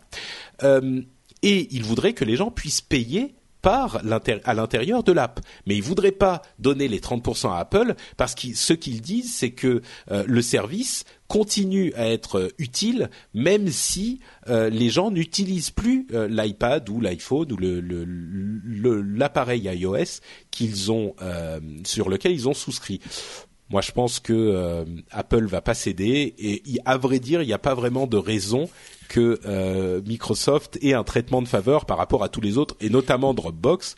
Euh, enfin, je ne sais pas si on peut s'abonner par par l'app directement pour Dropbox, mais les autres. Bah, ce que dit Apple, c'est que si tu si tu utilises le système de paiement d'Apple, tu nous dois 30%, mais s'il y a pas si tu payes pas via la via l'app, je vois pas pourquoi est-ce qu'ils auraient leur 30%. Ah bah en l'occurrence non, si tu payes pas via l'app, si tu vas sur le site web euh, de, de, de, de, Microsoft et que tu achètes un, un, espace de stockage, évidemment que tu vas pas payer les 30%. Les 30%. Là on ne parle que des achats in-app. Ouais. Et donc Microsoft ça veut dire que euh, c'est Microsoft. Il, enfin, il faut que Microsoft fasse un, euh, un cross, euh, une cross promotion, enfin une cross promotion. Mais le problème c'est que si jamais ils amènent leurs les utilisateurs de leur app à utiliser un autre système de paiement, Apple, euh, Il Apple leur dira les cocos, ah si c'est Si c'est sur la, sur l'iPad, en fait, s'il y a un bouton dans l'app qui dit acheter euh, de l'espace supplémentaire et qui t'amène sur le web, sur l'iPad, euh, en gros, si le bouton est dans l'app, et eh ben là c'est interdit. Et c'est ce qui a conduit d'ailleurs Amazon à retirer euh, le, le, lien vers euh, le, le, la boutique Kindle, euh, de leur application iPad et iPhone. Mhm. Donc évidemment, c'est pas pratique pour les pour les bah là en l'occurrence pour les utilisateurs et pour les éditeurs de, de ce type d'app.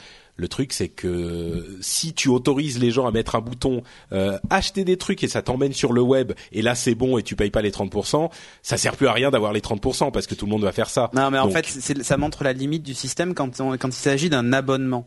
Euh, c'est-à-dire quand moi je trouve totalement légitime que quand tu achètes, je sais pas moi, un personnage supplémentaire à un jeu ou une option dans une application sur mm. ton mobile, euh, bon bah que tu payes les 30%, enfin que l'éditeur ait 30% à reverser à Apple, je trouve ça tout à fait logique. Mm. Mais me dire que effectivement, tu vois, moi j'avais un iPhone un temps et même un iPad.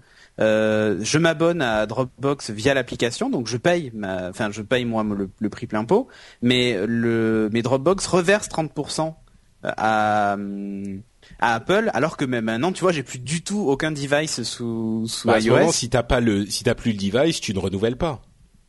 Tu vois, mais... c'est c'est un abonnement pour un an ou pour trois mois ou pour six mois qui n'est pas renouvelé quand tu n'as pas le. Oui, oui, mais en fait là, c'est c'est de de dans papa ou les mouches quoi, tu vois. C'est hein, pour rester poli. Mais le le le, le truc. Non mais c'est Microsoft, c'est Microsoft, non mais c'est Microsoft qui essaie d'en papaouter un peu. Ah oui c'est ça, c'est qu'ils veulent pas en disant, les 30%. Euh, oui, mais la logique voudrait que s'il a utilisé, et après ils vont faire un ratio, tu vois, genre ah non mais il avait un iPhone que pendant trois mois alors qu'on ouais, vous verse que un tiers de un quart de la somme de l'année complète. Non mais c'est bon quoi. Soit tu soit tu acceptes les règles, soit tu y es pas. Point. Enfin c'est tout hein. Je euh... mentionnais que c'était sûrement notre premier en papaouté en 4 ans. eh oui. Eh oui. parce que je voulais pas utiliser un autre mot vulgaire. J'ai pas souvenir d'autres en papaouté, mais c'est très bien. Tu, tu nous as... Hein en papaouté les mouches. T'as trouvé un inauguré... Possible. Attends, faut que je le note. En papa outé les, les mouches. Euh, autre chiffre chez Microsoft. Euh, D'une part, il semblerait que la Surface soit désormais en vente ailleurs que dans les dans les euh, magasins Microsoft, ce qui est un petit changement par rapport à l'origine. Euh, on a entendu des chiffres selon lesquels les commandes de Surface RT auraient été divisées par deux. Euh, c'est-à-dire qu'elle ne se vend pas aussi bien qu'il l'espérait. Et d'autre part, on a entendu que euh, ils ont annoncé que ont déjà, euh, alors, ils ont déjà, et là il y a un terme qui est important euh, de distinguer, vendu 40 millions de copies de Windows 8. Le problème, c'est que alors 40 millions est un chiffre raisonnable. C'est pas un chiffre hallucinant pour Windows, mais ce qui est plus important encore, c'est que le terme vendu n'est, à mon avis, pas tout à fait exact parce que quand on précise pas que c'est activé, que les copies ont été activées, donc vendues aux utilisateurs finaux, ça veut généralement dire que c'est des, des, des copies qui ont été vendues aux distributeurs qui ont été voilà amenées dans le réseau. Donc elles ne sont elles n'ont pas été achetées, elles ont été vendues au magasin.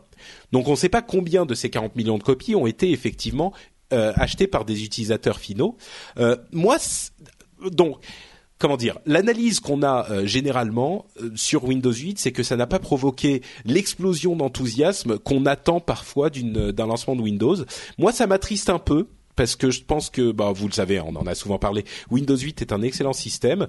Euh, je pense aussi que c'est un système qui va pas euh, exploser immédiatement. Il faut, il, y a des changements assez radicaux euh, et il va falloir attendre au moins l'année 2013, comme je le dis depuis un moment, oui, pour que tout ça se. Fond, là. Voilà, c'est ça. C'est vraiment une course, une course de fond, parce que quand je te dis moi j'ai des gens qui avaient des a priori monstrueux en disant mais je veux mm. Windows 7 et je lui ai montré sur mon ordinateur. Je dis écoute regarde voilà ce que ça fait. Qu'est-ce que tu fais avec ton ordinateur? T'envoies des mails. Ok ben tiens regarde le client courrier. Et d'ailleurs c'est rigolo parce que une enfin, une des personnes à qui je l'ai montré m'a dit non je veux Windows 7 ok. Il a installé la, la, la suite Windows Live Essential tu sais pour avoir l'espèce de mm-hmm. Outlook Express euh, euh, qui immonde et euh, il m'a appelé deux jours après en me disant, je comprends pas, il m'affiche tout le temps hors connexion. Je lui dis, mais hors connexion où? Dans tes mails? Oui, oui.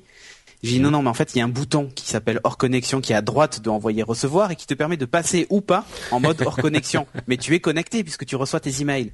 Ah, ok. Je lui dis, mais tu vois, si tu étais sous Windows 8, il y a plus tout ça. Il y a juste un bouton reply. Euh, enfin, oui, ils, ont C'est sûr que le truc, euh, oui, c'est un petit bah peu, c'est un petit mais peu. Je, je, te parle d'un utilisateur lambda qui, en fait, n'y connaît rien, mais qui a entendu dire que Windows 8 c'était pas bien. Bah tu sais dans la même euh, dans la même veine moi ce que je pense c'est que euh, les, les gens vont enfin ont un a priori un petit peu négatif sur Windows 8 et je pense que quand le prochain va arriver, même s'il va pas changer grand chose, genre euh, Windows 8.5 ou Windows Blue, le fameux dont on entend parler, dans un an, un an et demi, les gens vont dire ah bah voilà, celui-là il est bien et en fait il y aura très très peu de choses qui auront changé mais mentalement le, shift sera opéré et puis je pense que même d'ici là les choses se seront un petit peu euh, installées forcément parce que Windows reste un, monstre de la des OS de toute façon c'est simple euh, il y en a pas d'autres si on veut un ordinateur euh, non non portable. C'est soit mm. Apple et on sait quelles sont les parts de marché d'Apple même si elles grossissent de jour en jour,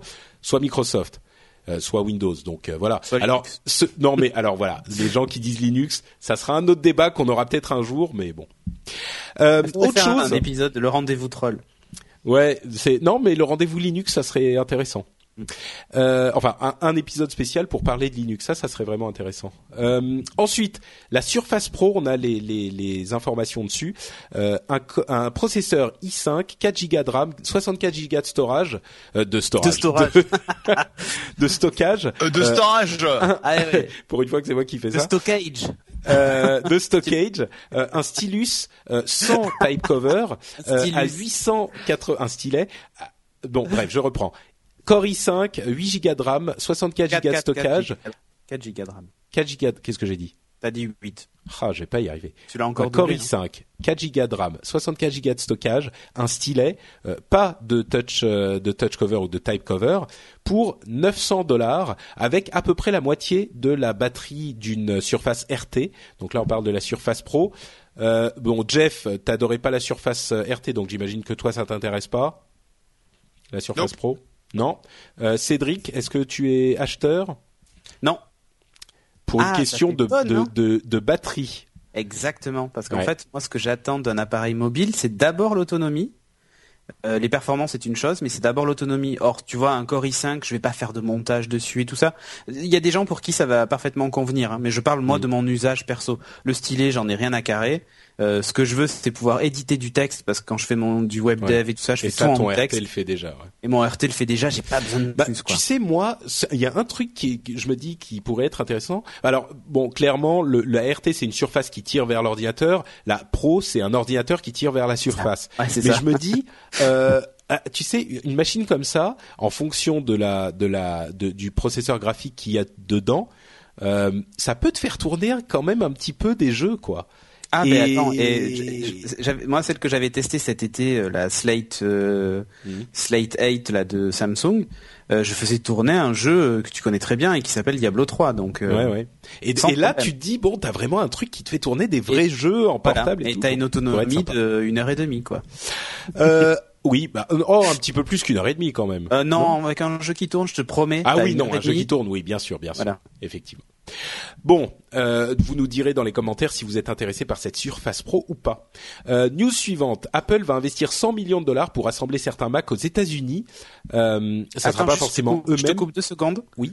Il y a Camille Bouvac qui dit ils auraient dû faire une surface sous Atom. Eh ben là, je, je l'embrasse ah bah même si c'est un garçon. Mariage pour tous et tout. Euh, tout simplement parce que effectivement, on aurait pu faire tourner quelques petites apps euh, tu vois, genre Audacity, mhm. ce genre de truc pour éditer des podcasts, qui auraient été simplement parfaites. Juste avec un atome, ça suffirait largement et on aurait gardé cette magnifique autonomie de 9-10 heures. Et eh bah, tu sais que justement, euh, c'est là encore, on rejoint cette idée selon laquelle euh, Microsoft, enfin Windows 8 va, va, va déployer ses ailes pendant l'année 2013 parce que euh, les prochains processeurs Intel basse, bas voltage ah bah seront suffisamment puissants et, d'ailleurs peut-être que d'autres constructeurs feront des machines. regardez, ouais, regardez le Geeking 140, on a testé l'Asus VivoTab RT, alors pas la version Pro, c'est encore une une Nvidia Tegra 3, mais il y a sa grande sœur sous sous Atom qui sort le 22 janvier avec aussi un stylet et tout ça. Il y a une autonomie aussi de 16 heures, c'est monstrueux. Mhm. Donc voilà quoi. News suivante, euh, le web. Alors ça justement, euh, Jeff, c'est c'est toi qui vas pouvoir nous en parler. Euh, le web racheté par Reed Midem. La conférence a été rachetée par un, un, groupe de conférences. Qu'est-ce que de quoi quoi qu'est-ce? Eh bien, on l'a perdu. Jeff a disparu. Je suis là, je suis là. Ah, ah d'accord. Comme d'habitude, je mute et euh, ah, euh, j'avais, je m'étais lancé et j'oubliais dans le mute. Donc le web lancé en 2005 par euh, Louis et Géraldine Lemeur, qui euh, est a grossi en un événement qui est devenu aujourd'hui la plus grosse la plus grosse conférence tech européenne avec 3500 personnes à Paris la semaine dernière et 1800 c'était 1800 personnes à Londres au mois de juin et donc clairement, c'est le c'est le genre d'événement qui, qui, est assez lourd à, à organiser. Et, il y a eu euh, depuis des années en fait pas mal d'intérêt autour de la conférence. Et il se trouve que euh, euh Reed Midem, qui est l'organisateur du Midem et de plein d'autres conférences, il faisait Apple Expo avant à Paris. Et faisait Apple Expo, effectivement, a exprimé un intérêt euh, plus poussés, je dirais, que d'autres. Et, effectivement, ils ont euh, clôturé la vente quelques jours après le web, euh, le web Paris. Et donc, euh, bah, très gros succès pour pour Loïc et Géraldine. Et on applaudit parce que c'est pas évident de, de monter et de scaler une un, un, business de conférence et donc bon, on est très content pour eux. Bah, surtout en, en, aussi peu de temps parce que oui c'était la dixième édition mais le web en tant que le web ça doit faire enfin de, de cette sous cette forme ça va faire quoi, cinq ans euh, qu'il existe? Le premier, le premier, le web en tant que, enfin, si tu veux, euh, puisque j'ai fait les 10, euh, c'était en 2005 les blogs, les blogs 2. ensuite, 2006, ça a été la première version de le web. Et donc chaque année, un, une édition, sauf cette année où il y en a eu deux. et donc l'année prochaine, il y aura donc euh, le web continue, ça c'est la bonne nouvelle, euh, avec euh, les moyens et le soutien de, de. Et donc on retrouvera le web à Londres en juin 2013 et à Paris en décembre 2013. Bon, mais alors, il y a quand même une question à laquelle on n'a pas eu de réponse et à laquelle j'imagine que tu ne pourras pas répondre ou ne voudras pas répondre non plus. ils l'ont racheté pour combien alors cette petite bébête?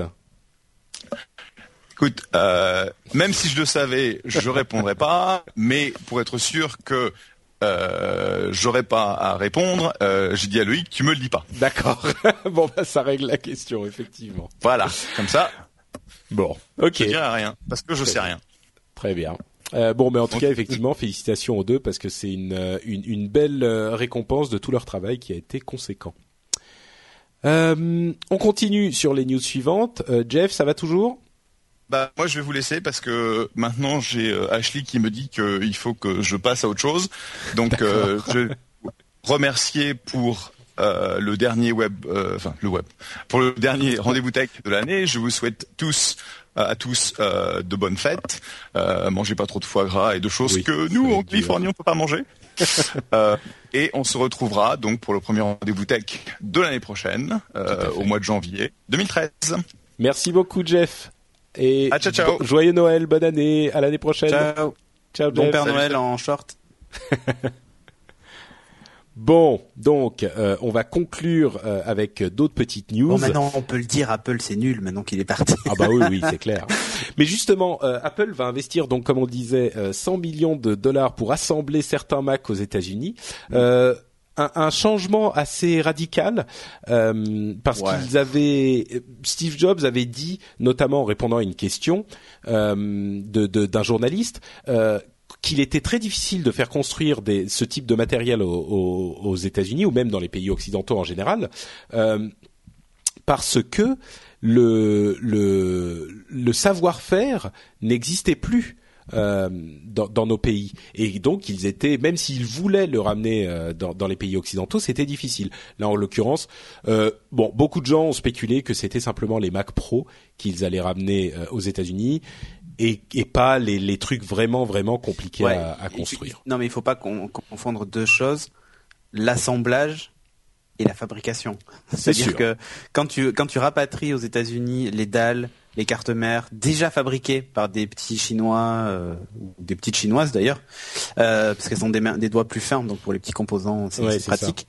Euh, quand tu rapatries ces composants et que tu les assembles dans une usine finalement les uns avec les autres tu mets juste de la colle et tu le mets dans le carton d'emballage. Non d'accord mais c'est quand non, même mais ça crée de l'emploi c'est bien. Oui c'est ça. Non mais en fait je, je, critique pas la démarche hein. Hmm. mais ce que je dis bah c'est qu'en fait il faut pas imaginer qu'ils seront fabriqués. C'est sûr. Alors peut-être qu'ils vont obtenir d'ailleurs un made in USA alors non, que... c'est assemblé aux États-Unis. Ah oui, d'accord. Euh, d'ailleurs, il y a certains certains Mac qui sont déjà euh, notés comme assemblés aux États-Unis. Euh, pas des Mac, pardon, des des écrans. ah oui. Étonnamment, des non, même pas. Si c'est des iMac, voilà, je, je vais y arriver. Ah oui, c'est des iMac qui sont assemblés aux États-Unis et la la la, la note, enfin la, la, mention est effectivement différente. Alors il y a beaucoup de gens qui disent c'est très démago, mais enfin qu'est-ce que ça, ça veut dire, machin. Moi, moi, je me dis c'est pas forcément les boulots les plus passionnants qui soient. Euh, Apple, à la limite, euh, comme ils ont une aura un petit peu euh, particulière, les gens vont se dire ouais, moi je vais travailler chez Apple, même si je suis sur une chaîne d'assemblage, je veux bien. si on me dit tu vas assembler un HP, je sais pas s'il y aura autant de monde et même pour Apple à vrai dire enfin c'est le type de boulot dont on n'est pas forcément travail non, qualifié que, surtout que chez HP tu fais tout à la vis chez Apple tu fais tout à la colle donc oui c'est c'est un choix. Ça dépend si tu préfères un travail manuel ou pas. bon, euh, news suivante. Si vous avez une opinion là-dessus, euh, n'hésitez pas à troller dans la chatroom puisque vous arrêtez pas depuis tout à l'heure.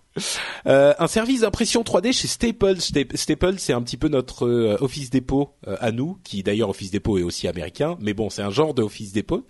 Et ils vont avoir des, services d'impression 3D. En gros, ils vont acheter des grosses imprimantes 3D un peu chères et ils vont vous permettre de venir les utiliser quand on a les photocopieuses, les imprimeuses, etc. dans ce type de, boutique. L'impression 3D qui est un énorme euh, chantier enfin un énorme une énorme révolution en puissance pour les années à venir qu'on a obligé oublié de mentionner d'ailleurs dans le, le rendez-vous Texan quand on parlait des technologies d'avenir. Je pense que c'est un petit peu plus loin que ce qu'on voyait. Quelqu'un en avait parlé dans les commentaires de l'émission je crois ou par Twitter. Euh, mais bon bref l'impression 3D arrive euh, se rapproche de plus en plus. C'est plutôt enthousiasmant non? Bah oui, enfin ça, ça c'est un c'est un vœu pieux que j'ai depuis longtemps. Tu sais, je suis fan de Lego, de pouvoir imprimer mes propres briques de Lego et faire mes propres trucs. C'est c'est vraiment, euh, je rêverais de ça. Bon, ça ça mettrait à mal peut-être Lego, mais euh, quoique si c'est eux qui fournissent le logiciel et pourquoi pas le, le, plastique pour l'impression, tu vois, les cartouches d'impression. Oh, je pense pas que ça soit des des, des Lego qu'on va imprimer, tu vois. Non non non, mais des objets en fait. Tu vois, mais un, un, support de téléphone pour ton bureau euh, que tu trouves mm. sympa, tu récupères le patron et hop ou alors un petit tes petites figurines de geeking ah, mais grave, des saucisses, ah, mais, euh. attends mais exactement. Tu sais que bah, je devrais pas le dire mais on a été approché par quelqu'un qui fait de l'impression 3D pour les saucisses ah oui ouais on est en train de voir avec lui si on peut pas faire une petite série. Exclu exclu et ouais si on peut pas faire une petite série et qu'on ferait éventuellement, on les vendrait même pas, on les ferait vraiment gagner dans dans l'émission euh, des, des petites saucisses. Ouais. Alors on n'a pas les droits sur tous nos costumes, donc on va les refaire un peu, mais D'accord. euh, et puis l'impression 3D fait que l'impression 3D couleur en fait fait qu'on peut pas non plus trop s'amuser à mettre trop de couleurs. Donc heureusement le D'accord. orange est bien géré, donc euh, voilà. Cool, parfait. Euh, Yahoo Mail et Flickr, euh, et une application Flickr, une nouvelle application Flickr. Euh, en gros, Yahoo est un petit peu en train de bouger. Marissa Meyer, qui est arrivée il y a quelques mois, elle chôme pas. Hein. Bah, c'est c'est c'est Mais plutôt. qui a dit que les ça. femmes foutaient rien au travail? Qui ose dire ça? Mais je sais pas. Bon, bah Toi voilà. Donc non, non, non, non. Il y a un avocat à Bordeaux qui a dit ça, qui préférait être défend. Être, Ah, oui. d'accord, oui, bon. Tu vois, ok. c'est pour faire. euh, ouais, mais moi je suis bordelais, tu vois, donc ça me Mais touche oui, non, directement. comme je disais, les trucs de de, de des Bordeaux, des Bordelais, de comment? Ouais, Bordelois. bordelais, Des Bordelois, ça te concerne pas. Ouais. Non, non, mais non, mais c'est très bien. Et d'ailleurs, enfin franchement, si elle n'était pas là, je pense que ça ferait longtemps que j'aurais eu l'impression que Yahoo était mort en fait, tu vois. Genre, ah bah oui, non mais Yahoo était mort, elle, l'a- elle les a ressuscités. Elle a sorti un Yahoo Mail qui est bon, qui ressemble un petit peu à Gmail, il faut avouer, Oui. euh, qui est qui est super bien. Euh, la- la- L'application Flip, Flickr, euh, elle est, c'est une sorte d'Instagram qui est super bien foutue, qu'ils auraient dû sortir. Il y a, ah mais grave. Comment j'avais sorti ça il y a euh, trois ans, mais ils auraient été les rois du monde, quoi. C'était la classe à Dallas, pour reprendre euh, l'expression de certains geeky Ouais. euh. Mais, mais tu, tu sais qui que en fait, euh, enfin, il y a un vrai réseau social hein, dans Flickr. Tu laisses des commentaires sur les photos. Des... Ah mais bien sûr. Non mais moi j'utilise Flickr depuis des années. Tu Et voilà. Et, donc te dire que ils auraient pu, en rajoutant deux filtres à la con, faire le- faire faire l'Instagram de Flickr. Mm. Enfin, Ah, deux, filtres à la con et euh, une application parce que l'application Oui, oui, une- non, mais pas bien sûr, mais géniale. euh, je- j'entends. Quand je dis ça, c'est une application Ouais. qui te permet en plus de prendre les photos, de les poster Oui, direct sur. Flickr, d'avoir tes followers, tes machins, tout le monde euh, les voit. Non, Mm. mais ils auraient pu. En fait, ils auraient pu faire le le le, le entre guillemets le l'Instagram euh, C'est vrai. Yahoo quoi. Bah, disons et, que- rien- et rien les empêche de le faire maintenant. Et ils auraient un gros coup à jouer d'ailleurs. Euh, Quand on voit que les gens commencent à, se- à se réveiller et dire mais c'est un scandale, il va y avoir de la publicité dans mon Instagram, ils veulent monétiser Instagram. Eh bien, tu vois, je pense que Flickr a une carte à jouer là. Oui, bah oui, d'autant plus que euh, euh, Flickr, pardon, Twitter et Instagram se tirent dans les pattes depuis que Instagram a été racheté par Facebook. On peut plus voir les photos d'Instagram directement dans dans Twitter, tout ça. Ah, il y a peut-être un coup à jouer. Franchement. Moi, Marissa Meyer a, a réussi là en quelques mois à redonner de l'espoir aux gens qui, qui aiment bien Yahoo, qui, qui sont plus très nombreux, mais Bon. Oui, parce que oui, alors le problème, ce que je me posais avec Yahoo Mail, c'est est-ce qu'ils gagnent des utilisateurs ou est-ce qu'ils arrêtent l'hémorragie, tu vois? À quel niveau on en est? Mais tu Est-ce sais, le truc c'est que Est-ce qu'on soigne ou est-ce qu'en fait on... le truc c'est que Yahoo et les propriétés web de Yahoo restent des destinations pour les gens normaux. Euh, tu parlais des gens qui, euh, tu sais, qui Ouais. comprennent pas que leur euh, que leur euh, client mail soit déconnecté ou connecté ou je sais pas quoi. Ces gens-là, ils sont très très souvent sur Yahoo quoi. Les Ah oui. La page d'accueil de Yahoo euh, reçoit énormément de trafic Euh, et Yahoo Mail est encore très utilisé. Donc euh, bon. Euh, autre info sympathique pour les bidouilleurs, euh, le Raspberry Pi, vous savez ce tout petit Ah, ordinateur oui. minuscule euh, qui qui qui, est, qui coûte euh, moins de 100 dollars, il est à 60 dollars je crois, quelque chose comme ça. Euh, oui, c'est ça, oui. Il euh, il a maintenant son propre App Store. C'est plutôt cool ça. Donc Ah, euh, vous vous c'est vraiment un truc de bidouilleur. Les gens qui commencent la programmation, etc. C'est je me souviens plus du nom du de, du du du, du- de l'excellent jeune homme qu'il a, enfin vieil homme qu'il a euh, créé, mais il veut vraiment donner le goût aux gens de de la programmation et ce genre de de de, de, choses. C'est Eben Upton, pardon. Ouais. Euh, et là, avec un App Store, enfin c'est c'est effectivement c'est la puissance de la distribution facile euh, avec une une plateforme facile. Euh, ma- matérielle, c'est c'est ça peut donner des choses Ouais, intéressantes. c'est un mini PC qui tient dans une euh, boîte d'allumettes, quoi. En fait, c'est ça, ça. le principe de Raspberry, hein, Oui, du Raspberry Pi. Et, et le, le, le truc, c'est que tu, bah, nous, on en a un avec Stéphane. euh, Enfin, Mhm. Stéphane l'utilise d'ailleurs en Media Center pour ses gamins. Ouais. Il a, il a acheté le petit boîtier en Lego, tu sais, donc en plus c'est assez rigolo pour eux. Mhm. Il a installé dessus un- une distribution Linux avec XBMC et, euh, et en avant ça décode du 1080p. euh, Enfin, il s'est Ah connecté ouais, à c'est son ça, c'est- tout. C'est, c'est- c'est, c'est- c'est- faut pas c'est- croire, hein. c'est pas une, une machine euh, toute pourrie. Hein. Mhm. Tout à fait. Donc c'est intéressant. C'est du du euh, du Lilliput computing, tu vois. Ah, j'aime bien ce ce terme. Oula, pardon. c'est le coca qui te fait roter Ça va, je survis, je survis. Ah, ok. Euh, encore quelques petites news. Euh, le, le, le Twitter rating de l'Institut Nielsen arrive pour les séries télé à l'automne 2013. Qu'est-ce que ça veut dire? Ça veut dire que euh, le, le Nielsen, c'est un petit peu le médiamétrie des États-Unis, et il, euh, il faisait le, le, classement des séries télé avec euh, comme euh, médiamétrie des boîtes qu'il place dans 2000 foyers test, ou enfin peut-être plus à l'échelle des États-Unis, et il donne donc les classements, les audiences, etc. Et eh bien là, ils vont ajouter une, un produit à leur offre qui est le Twitter rating, qui est donc la popularité des séries par rapport à Twitter. Bon, ils ont des systèmes d'analyse, etc. qu'ils vont qu'ils vont utiliser. Euh, c'est quand même un, quelque chose d'intéressant parce que ça montre euh, quelque chose qui est plus approuvé, mais euh, la, la, le changement d'orientation de toutes ces ces, ces tous les données gens en live tweeter plus belle la vie et tout ça. Tu t'imagines pas le drame C'est Corben qui va être content. C'est Corben qui va être content. Non, mais moi, ce que j'ai peur d'un truc, c'est la dérive euh, des chaînes de télé qui vont vouloir être bien classées et et ah, générer du tweet. Ouais, enfin franchement. Non, mais Je sais pas si cet indice sera très fiable en fait. C'est plus ça, tu vois. Bah, on attendra. On a encore quelques mois avant de le voir. On va, on va dire que si les chaînes étaient euh, entre guillemets honnêtes, mmh. je dis pas qu'elles sont malhonnêtes, mais si elles étaient honnêtes avec cet indicateur, elles laisseraient les gens tweeter et l'indicateur serait fiable. Voilà. Oui, bah tu, enfin tu sais, non mais tu sais, il y a déjà, euh, à mon à mon avis, je suis pas tout à fait d'accord avec cette critique parce que il y a déjà énormément, enfin sur toutes les séries télé américaines, tu vois en petit en bas le petit hashtag euh, pour la série, oui, les petits, ils l'utilisent déjà énormément donc. Je oui, mais s'il y a un enjeu économique parce que Nielsen. Oui, bien sûr, mais Nielsen pondère ensuite. Tu sais, le le truc c'est que le type de de de, de calculs qu'ils font déjà aujourd'hui, c'est un petit peu l'arnaque du siècle. Hein. Et les ah types ben, de calculs qu'on voit, euh, même même sur des sites web, hein, les trucs du genre, euh, les, les, le nombre de vues sur YouTube, etc. Euh, bon, on sait ce que ça vaut aussi.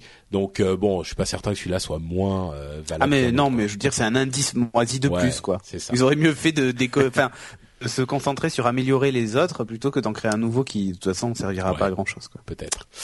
Euh, le réseau de publicité extérieure de Facebook est en route. Alors ça, c'est un secret de polichinelle.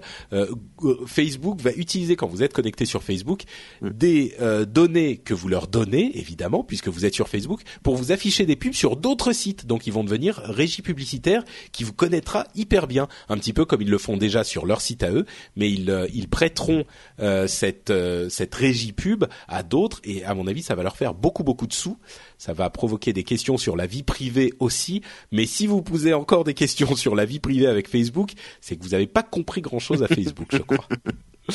Euh, tac tac tac, je fais la liste parce qu'il y en a beaucoup. Euh, bon, on n'a pas parlé encore dans le rendez-vous tech de euh, Sinovsky qui quitte euh, Microsoft, mais on en a suffisamment déjà parlé ailleurs pour que ça ça soit pas forcément utile.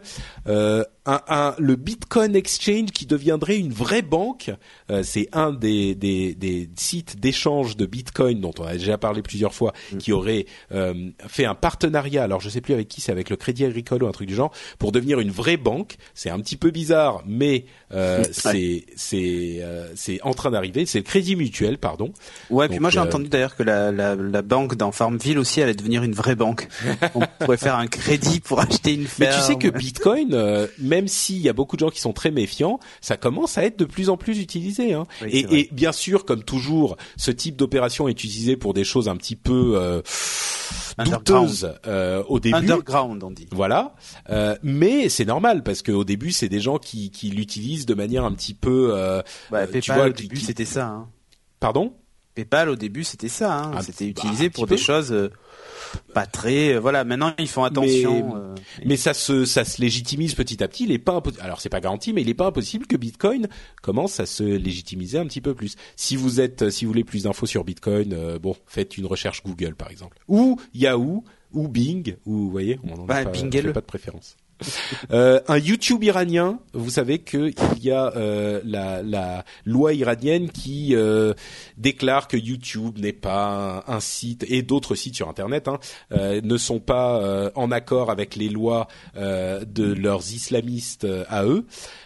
et donc ils veulent bannir YouTube et ils ont ouvert un YouTube à eux de manière à pouvoir avoir un réseau contrôlé par l'État. On parlait de contrôle par les États un petit peu plus plus haut. Euh, je suis étonné de l'Iran parce que c'est un pays plutôt tolérant. Eh ben écoute, figure-toi que quelques jours après ça, il y a eu quelque chose un petit peu surprenant, c'est que l'ayatollah euh, Ali Khamenei euh, a ouvert son sa page sur Facebook, oh, bah, alors que Facebook, alors que Facebook est euh, banni en Iran aussi. Donc, euh... ah, ils sont pas une grande prédiction près ces gens-là. Mais le, le, YouTube iranien, c'est un peu comme euh, le Google News euh, de nos journaux français, quoi. un truc qui marchera pas. Sans doute. Euh, qu'est-ce qu'il y a d'autre? Qu'est-ce qu'il y a d'autre? D'autres choses dont tu veux parler? Je crois qu'on a fait un peu le tour là, non? Bon, on va passer sur le vrai faux schiomorphisme, hein, c'est tout ce qu'on en pense. Mais non, mais c'était intéressant. C'est un article que j'ai lu il y a plusieurs semaines, mais comme on a fait plein de de, de, de, de, numéros spéciaux, j'ai pas trop pu en parler. Il y avait un article vraiment intéressant sur euh, le, le et le euh, l'interface utilisateur en général. C'est un article qui a été écrit par euh, un, développeur de RealMac Software qui édite un logiciel euh, tac tac tac, je vais plus, je sais plus. Ils ont un logiciel hyper connu. Voilà, Clear. Euh, Ils font le l'app Clear dont on a déjà parlé, qui a une une interface hyper hyper avancée, hyper intéressante, qui est pas du tout skeuomorphique des, euh, à la base. Donc le skeuomorphisme, c'est le fait de reproduire des, des éléments de la vie réelle dans des éléments de design, donc ils n'en ont pas forcément besoin. Et ils disent quelque chose qui est très intéressant, c'est que il y a du skeuomorphisme partout. La question n'est pas est-ce qu'on veut du skeuomorphisme ou pas? La question est où est-ce qu'on met la barre? Et il donne notamment l'exemple de euh, la première, les premières calculatrices euh, sur les, les, interfaces informatiques. Elles avaient la forme d'une calculatrice. Tu vois, mmh. c'était pas, ils ont pas fait un truc abstrait pour le principe de faire un truc abstrait. On a rappelé des éléments de, de qu'on connaît déjà, avec lesquels on est déjà familier. Donc il dit.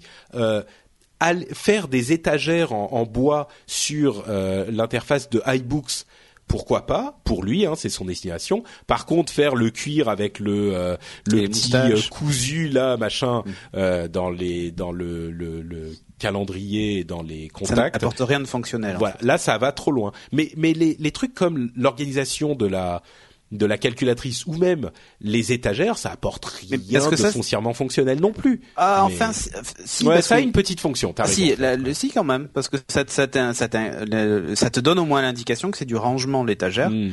Euh, tu vois que c'est organisé, classé. Et la calculatrice, bah, tu retrouves la même position des touches que sur ta calculatrice physique. Du coup, il y a, y a une vraie, euh, une vraie fonction. Ou pareil, quand il y a un hmm. bouton rond euh, et que tu comprends qu'il faut que tu le tournes, par exemple, ou ce genre de choses, ou un curseur qu'il faut que tu déplaces, oui, ok. Là, moi, pour, moi, c'est du entre guillemets bon skeuomorphisme, s'il peut y en hmm. avoir du bon. Mais le, le truc euh, qui sert à rien, c'est afficher un petit truc de papier déchiré en haut. bon, voilà. Je crois que c'est ça la question. Tu dis, t'as ajouté s'il peut y en avoir du bon. Et je crois que c'était ça son argumentation, c'est que oui, il y a du bon skeuomorphisme. et il y a une sorte de, de, de rejet du skeuomorphisme qui est un petit peu extrême euh, en ce moment parce que euh, iOS en a abusé. Euh, mais bon, bref, c'était une petite euh, une petite note comme ça qui était marrante il y a quelques semaines. Ça valait pas forcément la peine que j'en reparle aujourd'hui. Euh, et puis je crois qu'on a fait le tour des actualités de, de, de ces dernières semaines.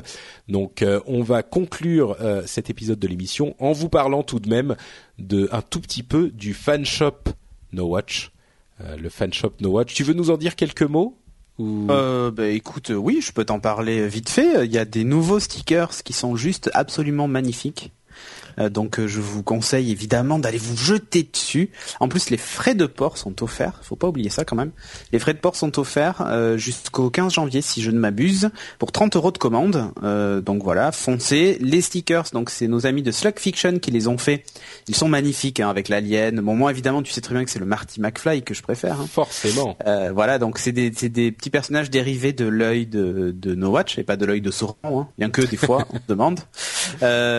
donc euh, donc voilà, il y a aussi des petits euh, des petits stickers avec tous les logos de nos émissions, en fait les pochettes iTunes que vous pouvez retrouver euh, ou les pochettes d'ailleurs pas que iTunes hein, mais que vous pouvez retrouver en, stickers et des petites gommettes aussi. Donc en fait, ce sont nos logos en version noire, un peu comme des, icônes d'application iOS en mm. fait que vous pouvez aussi retrouver pour pour coller sur tous vos agendas et tout ça quand vous êtes en cours et tout la classe quoi, tu vois. Carrément. Donc euh, bah ouais, ouais ouais. Et non, et les petits personnages en plus sont en vinyle, donc on peut, ils se décollent assez facilement et tout ça. C'est pas, euh, c'est pas du papier. Euh, tu vois, ça se déchire pas quand tu veux essayer de le décoller de ton appareil. Donc non, plutôt de bonne qualité et bien résistant. Donc voilà. Et effectivement, allez voir les, les autocollants des différents personnages. D'une part, Sl- Slug Fiction, comme je dis, euh, fait du très bon travail. Et en plus, ils sont super cool, quoi. Franchement, avec l'œil No Watch et tout, ils sont magnifiques, vraiment magnifiques. Donc, euh, nowatch.net slash fanshop. Euh, si vous voulez nous filer un coup de main, c'est encore le meilleur moyen. Euh, une autre chose dont j'ai pas parlé depuis un bon moment, euh, c'est c'est iTunes. iTunes Ah, et iTunes, le classement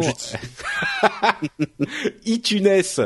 Euh, vous savez que vous pouvez euh, retrouver le euh, répertoire des podcasts d'iTunes, que vous pouvez y retrouver le rendez-vous tech et d'autres émissions aussi, bien sûr, il y en a beaucoup, euh, et que vous pouvez nous laisser des notes et des avis. Et euh, j'ai, ça fait bien longtemps que j'en ai pas parlé dans l'émission, et il- ça fait donc ça, ça, ça a baissé un petit peu le rythme. Donc je me permets une fois de temps en temps et aujourd'hui de vous le rappeler. Si vous n'avez pas encore laissé de notes ou d'avis euh, sur euh, le, le, le, le, le- la page iTunes de l'émission, je vous encourage à aller le faire comme euh, l'a fait Ours des Pis. J'imagine que c'est des Pyrénées.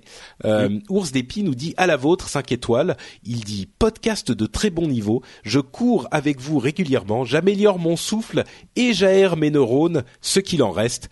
Je vous souhaite 100 numéros supplémentaires. Merci à toi, Ours des Pis. Euh, et si, comme lui, vous appréciez le moyen que vous offre le rendez-vous tech d'améliorer votre souffle quand vous courez et d'aérer vos neurones, euh, je vous encourage vraiment à aller nous laisser un commentaire. Comme je le dis souvent, ça nous aide à remonter un petit peu dans les, glassements, dans les classements et pas dans les glacements. Donc ça aide d'autres personnes à nous C'est retrouver l'hiver, hein, donc Et- t'as le droit de dire des classements. aussi. Euh, et donc c'est vraiment un bon moyen euh, de, de nous aider à nous promouvoir nous-mêmes. Euh, ça aide d'autres personnes à nous retrouver, à découvrir euh, le rendez-vous tech, à découvrir d'autres d'autres euh, émissions, à découvrir les podcasts en général. Euh, parce que bon, c'est vrai qu'il y a beaucoup de, de radios qui passent en genre podcast. Nous on ferait, on fait du vrai podcast. Euh, mais donc bon voilà, franchement, si vous pouviez prendre euh, euh, deux minutes dans vos vacances Ah, toi, t'as de fin d'année. d'être euh, podcasteur de l'année 2013. j'ai Ah, ça y est, j'étais sûr qu'il allait ramener le, le sujet. Ah, j'ai bien vu, oui. J'ai, j'ai, eh, je, je t'avoue que je suis, je crois qu'il y a Upload quelque part, mais il n'y a pas le rendez-vous tech. Euh, et il y a le, le, l'apéro du Capitaine dans le classement Et 2013. Et Techlogs aussi, oui, mais ça c'est parce que c'est des nouveaux forcément. Oui, oui. Euh, Les nouveaux c'est facile. Euh, mais oui, j'ai, j'ai senti une petite pointe de jalousie euh, euh, arriver dans mon cœur Ah ouais, Euh, meilleur podcast vidéo de l'année de, 2012. de l'année 2013 Ouais. pour trois années consécutives, c'est ça? Ouais, euh, ouais. En fait, il y a même quatre années, mais à l'époque, il n'y avait pas de classement. Euh, ça s'appelait, ça s'appelait encore d'ailleurs le Rewind, parce qu'il y a, il y a que de l'année dernière et cette année ça s'appelle le meilleur d'iTunes. C'est vrai. Mais même il y a quatre ans, on avait obtenu le, bah, le meilleur podcast. Point. C'était tout confondu, audio et vidéo. Alors je le compte pas parce qu'après il y a eu des catégories, tout ça. donc du coup, celui-ci je leur fais cadeau. Et ben donc, si vous vous estimez vous aussi y le rendez-vous tech, c'est injustice à meilleur. réparer, voilà. Eh ben voilà. Non, mais bon, euh, on, on rigole, mais plus sérieusement, c'est vrai que ça ça aide les gens à nous découvrir. Donc voilà, sur iTunes, la page du rendez-vous tech, des petits commentaires, ça nous file un gros coup de main. Euh, bah écoutez, c'est la fin de, de l'émission et c'est la fin de 2012 parce que je vous avoue que le prochain enregistrement, Ah normalement, aura c'est le 31 décembre. Raté. Donc Et puis il y a le 21 décembre, euh, tu vois, devant. Ah oui, non mais ça oui de toute façon, mais même imaginons que par un miracle de la technologie, on survive au 21 décembre, euh, le 31 décembre faire un épisode, je sais pas si ça sera forcément alors peut-être que j'enregistrerai un petit truc mais je pense pas. Euh, ça, ça sera donc a priori le dernier épisode de l'année 2012 euh, et on reviendra en 2013. Euh, on en reviendra en 2013 avec un nouvel épisode. D'ici là, Cédric Bonnet, s'il y a quelqu'un qui écoute ces, ces- mes mots, qui euh, ne sait pas encore où te retrouver, euh, Ah, est-ce que tu peux alors. les informer? Alors, j'habite au 160. Donc, euh, bah, sur euh, Twitter, Cédric euh, Bonnet. Euh, Sur geeking.fr, on a rouvert le site, mais en fait c'est juste une timeline. on mettra nos photos et deux trois bricoles. Et évidemment sur nowatch.net, dans Techlogs et plein de podcasts. enfin, voilà quoi. Bon alors, quand est-ce que tu m'invites sur Techlogs? Moi j'attends. Hein. Mais sur Techlogs, en fait, le concept c'est qu'il n'y a pas d'invité. On fait, c'est toujours Stéphane et moi. D'accord, facile, facile. Non mais non mais parce que l'émission est vraiment très préparée à l'avance, comme tu sais. Puisque ouais, genre, genre. ok. Quand est-ce que tu m'invites sur Je donne une explication sérieuse, moi. En plus, et, et genre, ouais, il faut venir à, en bord de l'île, là, tout ça. Ah, pas okay, il est à Castres, donc euh, tu vois, c'est, euh, on peut faire via Skype. Non, non, sur Geeking, sur Geeking, il faut ah, venir en oui, bord de l'île. sur Geeking, en fait, on, on prend que des gens qui sont présents physiquement sur le plateau. Et d'ailleurs, ça nous pose un gros problème, c'est qu'il y a plein de gens qu'on aimerait inviter et qu'on ne peut pas. Donc euh, à un moment on avait fait via Skype et ça pose beaucoup trop de problèmes. Moi je dis qu'il y a injustice, messieurs et mesdames de l'audience. Euh, allez sur iTunes pour réparer cette injustice et nous laisser des commentaires sur le rendez-vous. Pose un jour de congé et un vendredi et prends, prends le train et viens et moi je t'héberge et tout ça et tu repars le dimanche soir si tu veux. On passe un week-end à Bordeaux et pas de problème. Ouais, enfin faut pas déconner, j'y tiens pas à ce point-là non plus. Ah bah alors voilà. Je vais pas non plus. Euh, déjà que la banlieue c'est difficile, je vais pas non plus aller à, en bord eh, de l'île. Tu vois, Jérôme est venu lui. Moi je dis ça, je dis rien. En plus, je dis ça, mais je suis en banlieue tous les jours, euh, donc euh, voilà, j'aime bien les, la banlieue aussi. Mais viens dans la banlieue sud, sud-ouest. Attends, c'est au-delà du 78, ça, non? Ouais, ouais, c'est c'est un ouais. Attends, c'est bon, ça. Je suis sûr que tu mettrais autant de temps pour venir en train depuis Paris que de faire ta banlieue en bus jusqu'à chez toi. Alors arrête. Sans doute. Bon, bah écoutez, sur ces bons mots et notre amour évidemment assuré à tous les banlieusards, les provinciaux et les parisiens aussi, et sans oublier non plus nos amis de la francophonie à travers le monde, qu'ils soient en Belgique, en euh, en, en Suisse ou en, au Québec, en Québec, en Québécois. Euh, non, Maghrébie aussi, puisque en, au Maghrébie. Non, mais il y a ça, on a beaucoup d'auditeurs là-bas. Euh, tout à fait.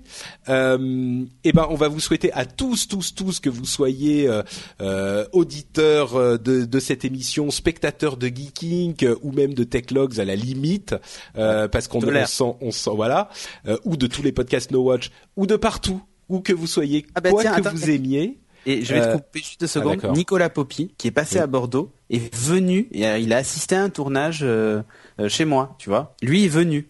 D'accord. Alors que c'est un, un, un poditeur. C'est vrai, c'est vrai. Euh, donc, tu, ce que tu es en train de dire, c'est que n'importe qui peut venir assister à tes tournages. Exactement. Sur simple demande écrite avec un chèque de 10 000 euros. ah bah c'est tout. Bon bah je t'envoie le chèque demain. Et Nicolas Popi a payé, du coup, euh, il a pu assister. Voilà. Ça marche. Bon bah écoutez, on vous fait de grosses bises en tout cas. Euh, on vous souhaite de passer la fin du monde sans trop d'encombre. Euh, on vous souhaite donc, si vous passez la fin du monde, d'avoir un excellent Noël et une merveilleuse nouvelle année. Et on vous donne rendez-vous pour euh, de nouveaux épisodes merveilleux du Rendez-vous Tech euh, et des autres podcasts d'Upload euh, en 2013. Toute l'équipe de No Watch et de à peu près tous les podcasts de la Terre vous font de grosses bises et vous souhaitent une bonne année et à l'année prochaine. Ciao à tous. Bye bye.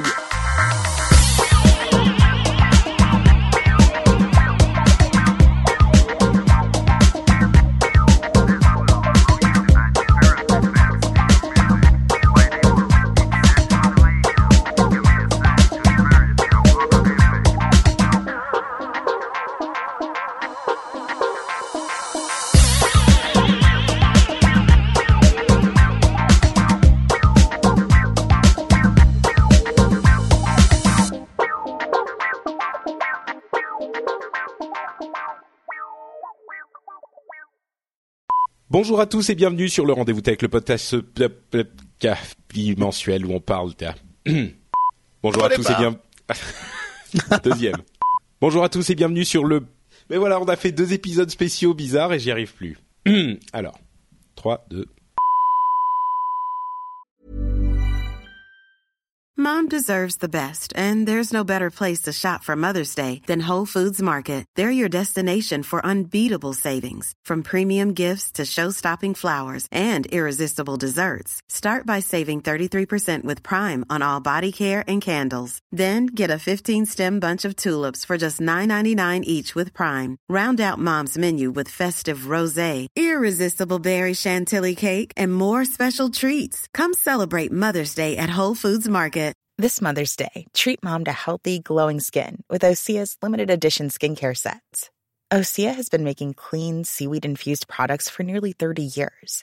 Their advanced eye care duo brightens and firms skin around your eyes, while the Golden Glow Body Trio nourishes and smooths skin all over. Go to OSEAMalibu.com and use code MOM for 10% off your first order site wide.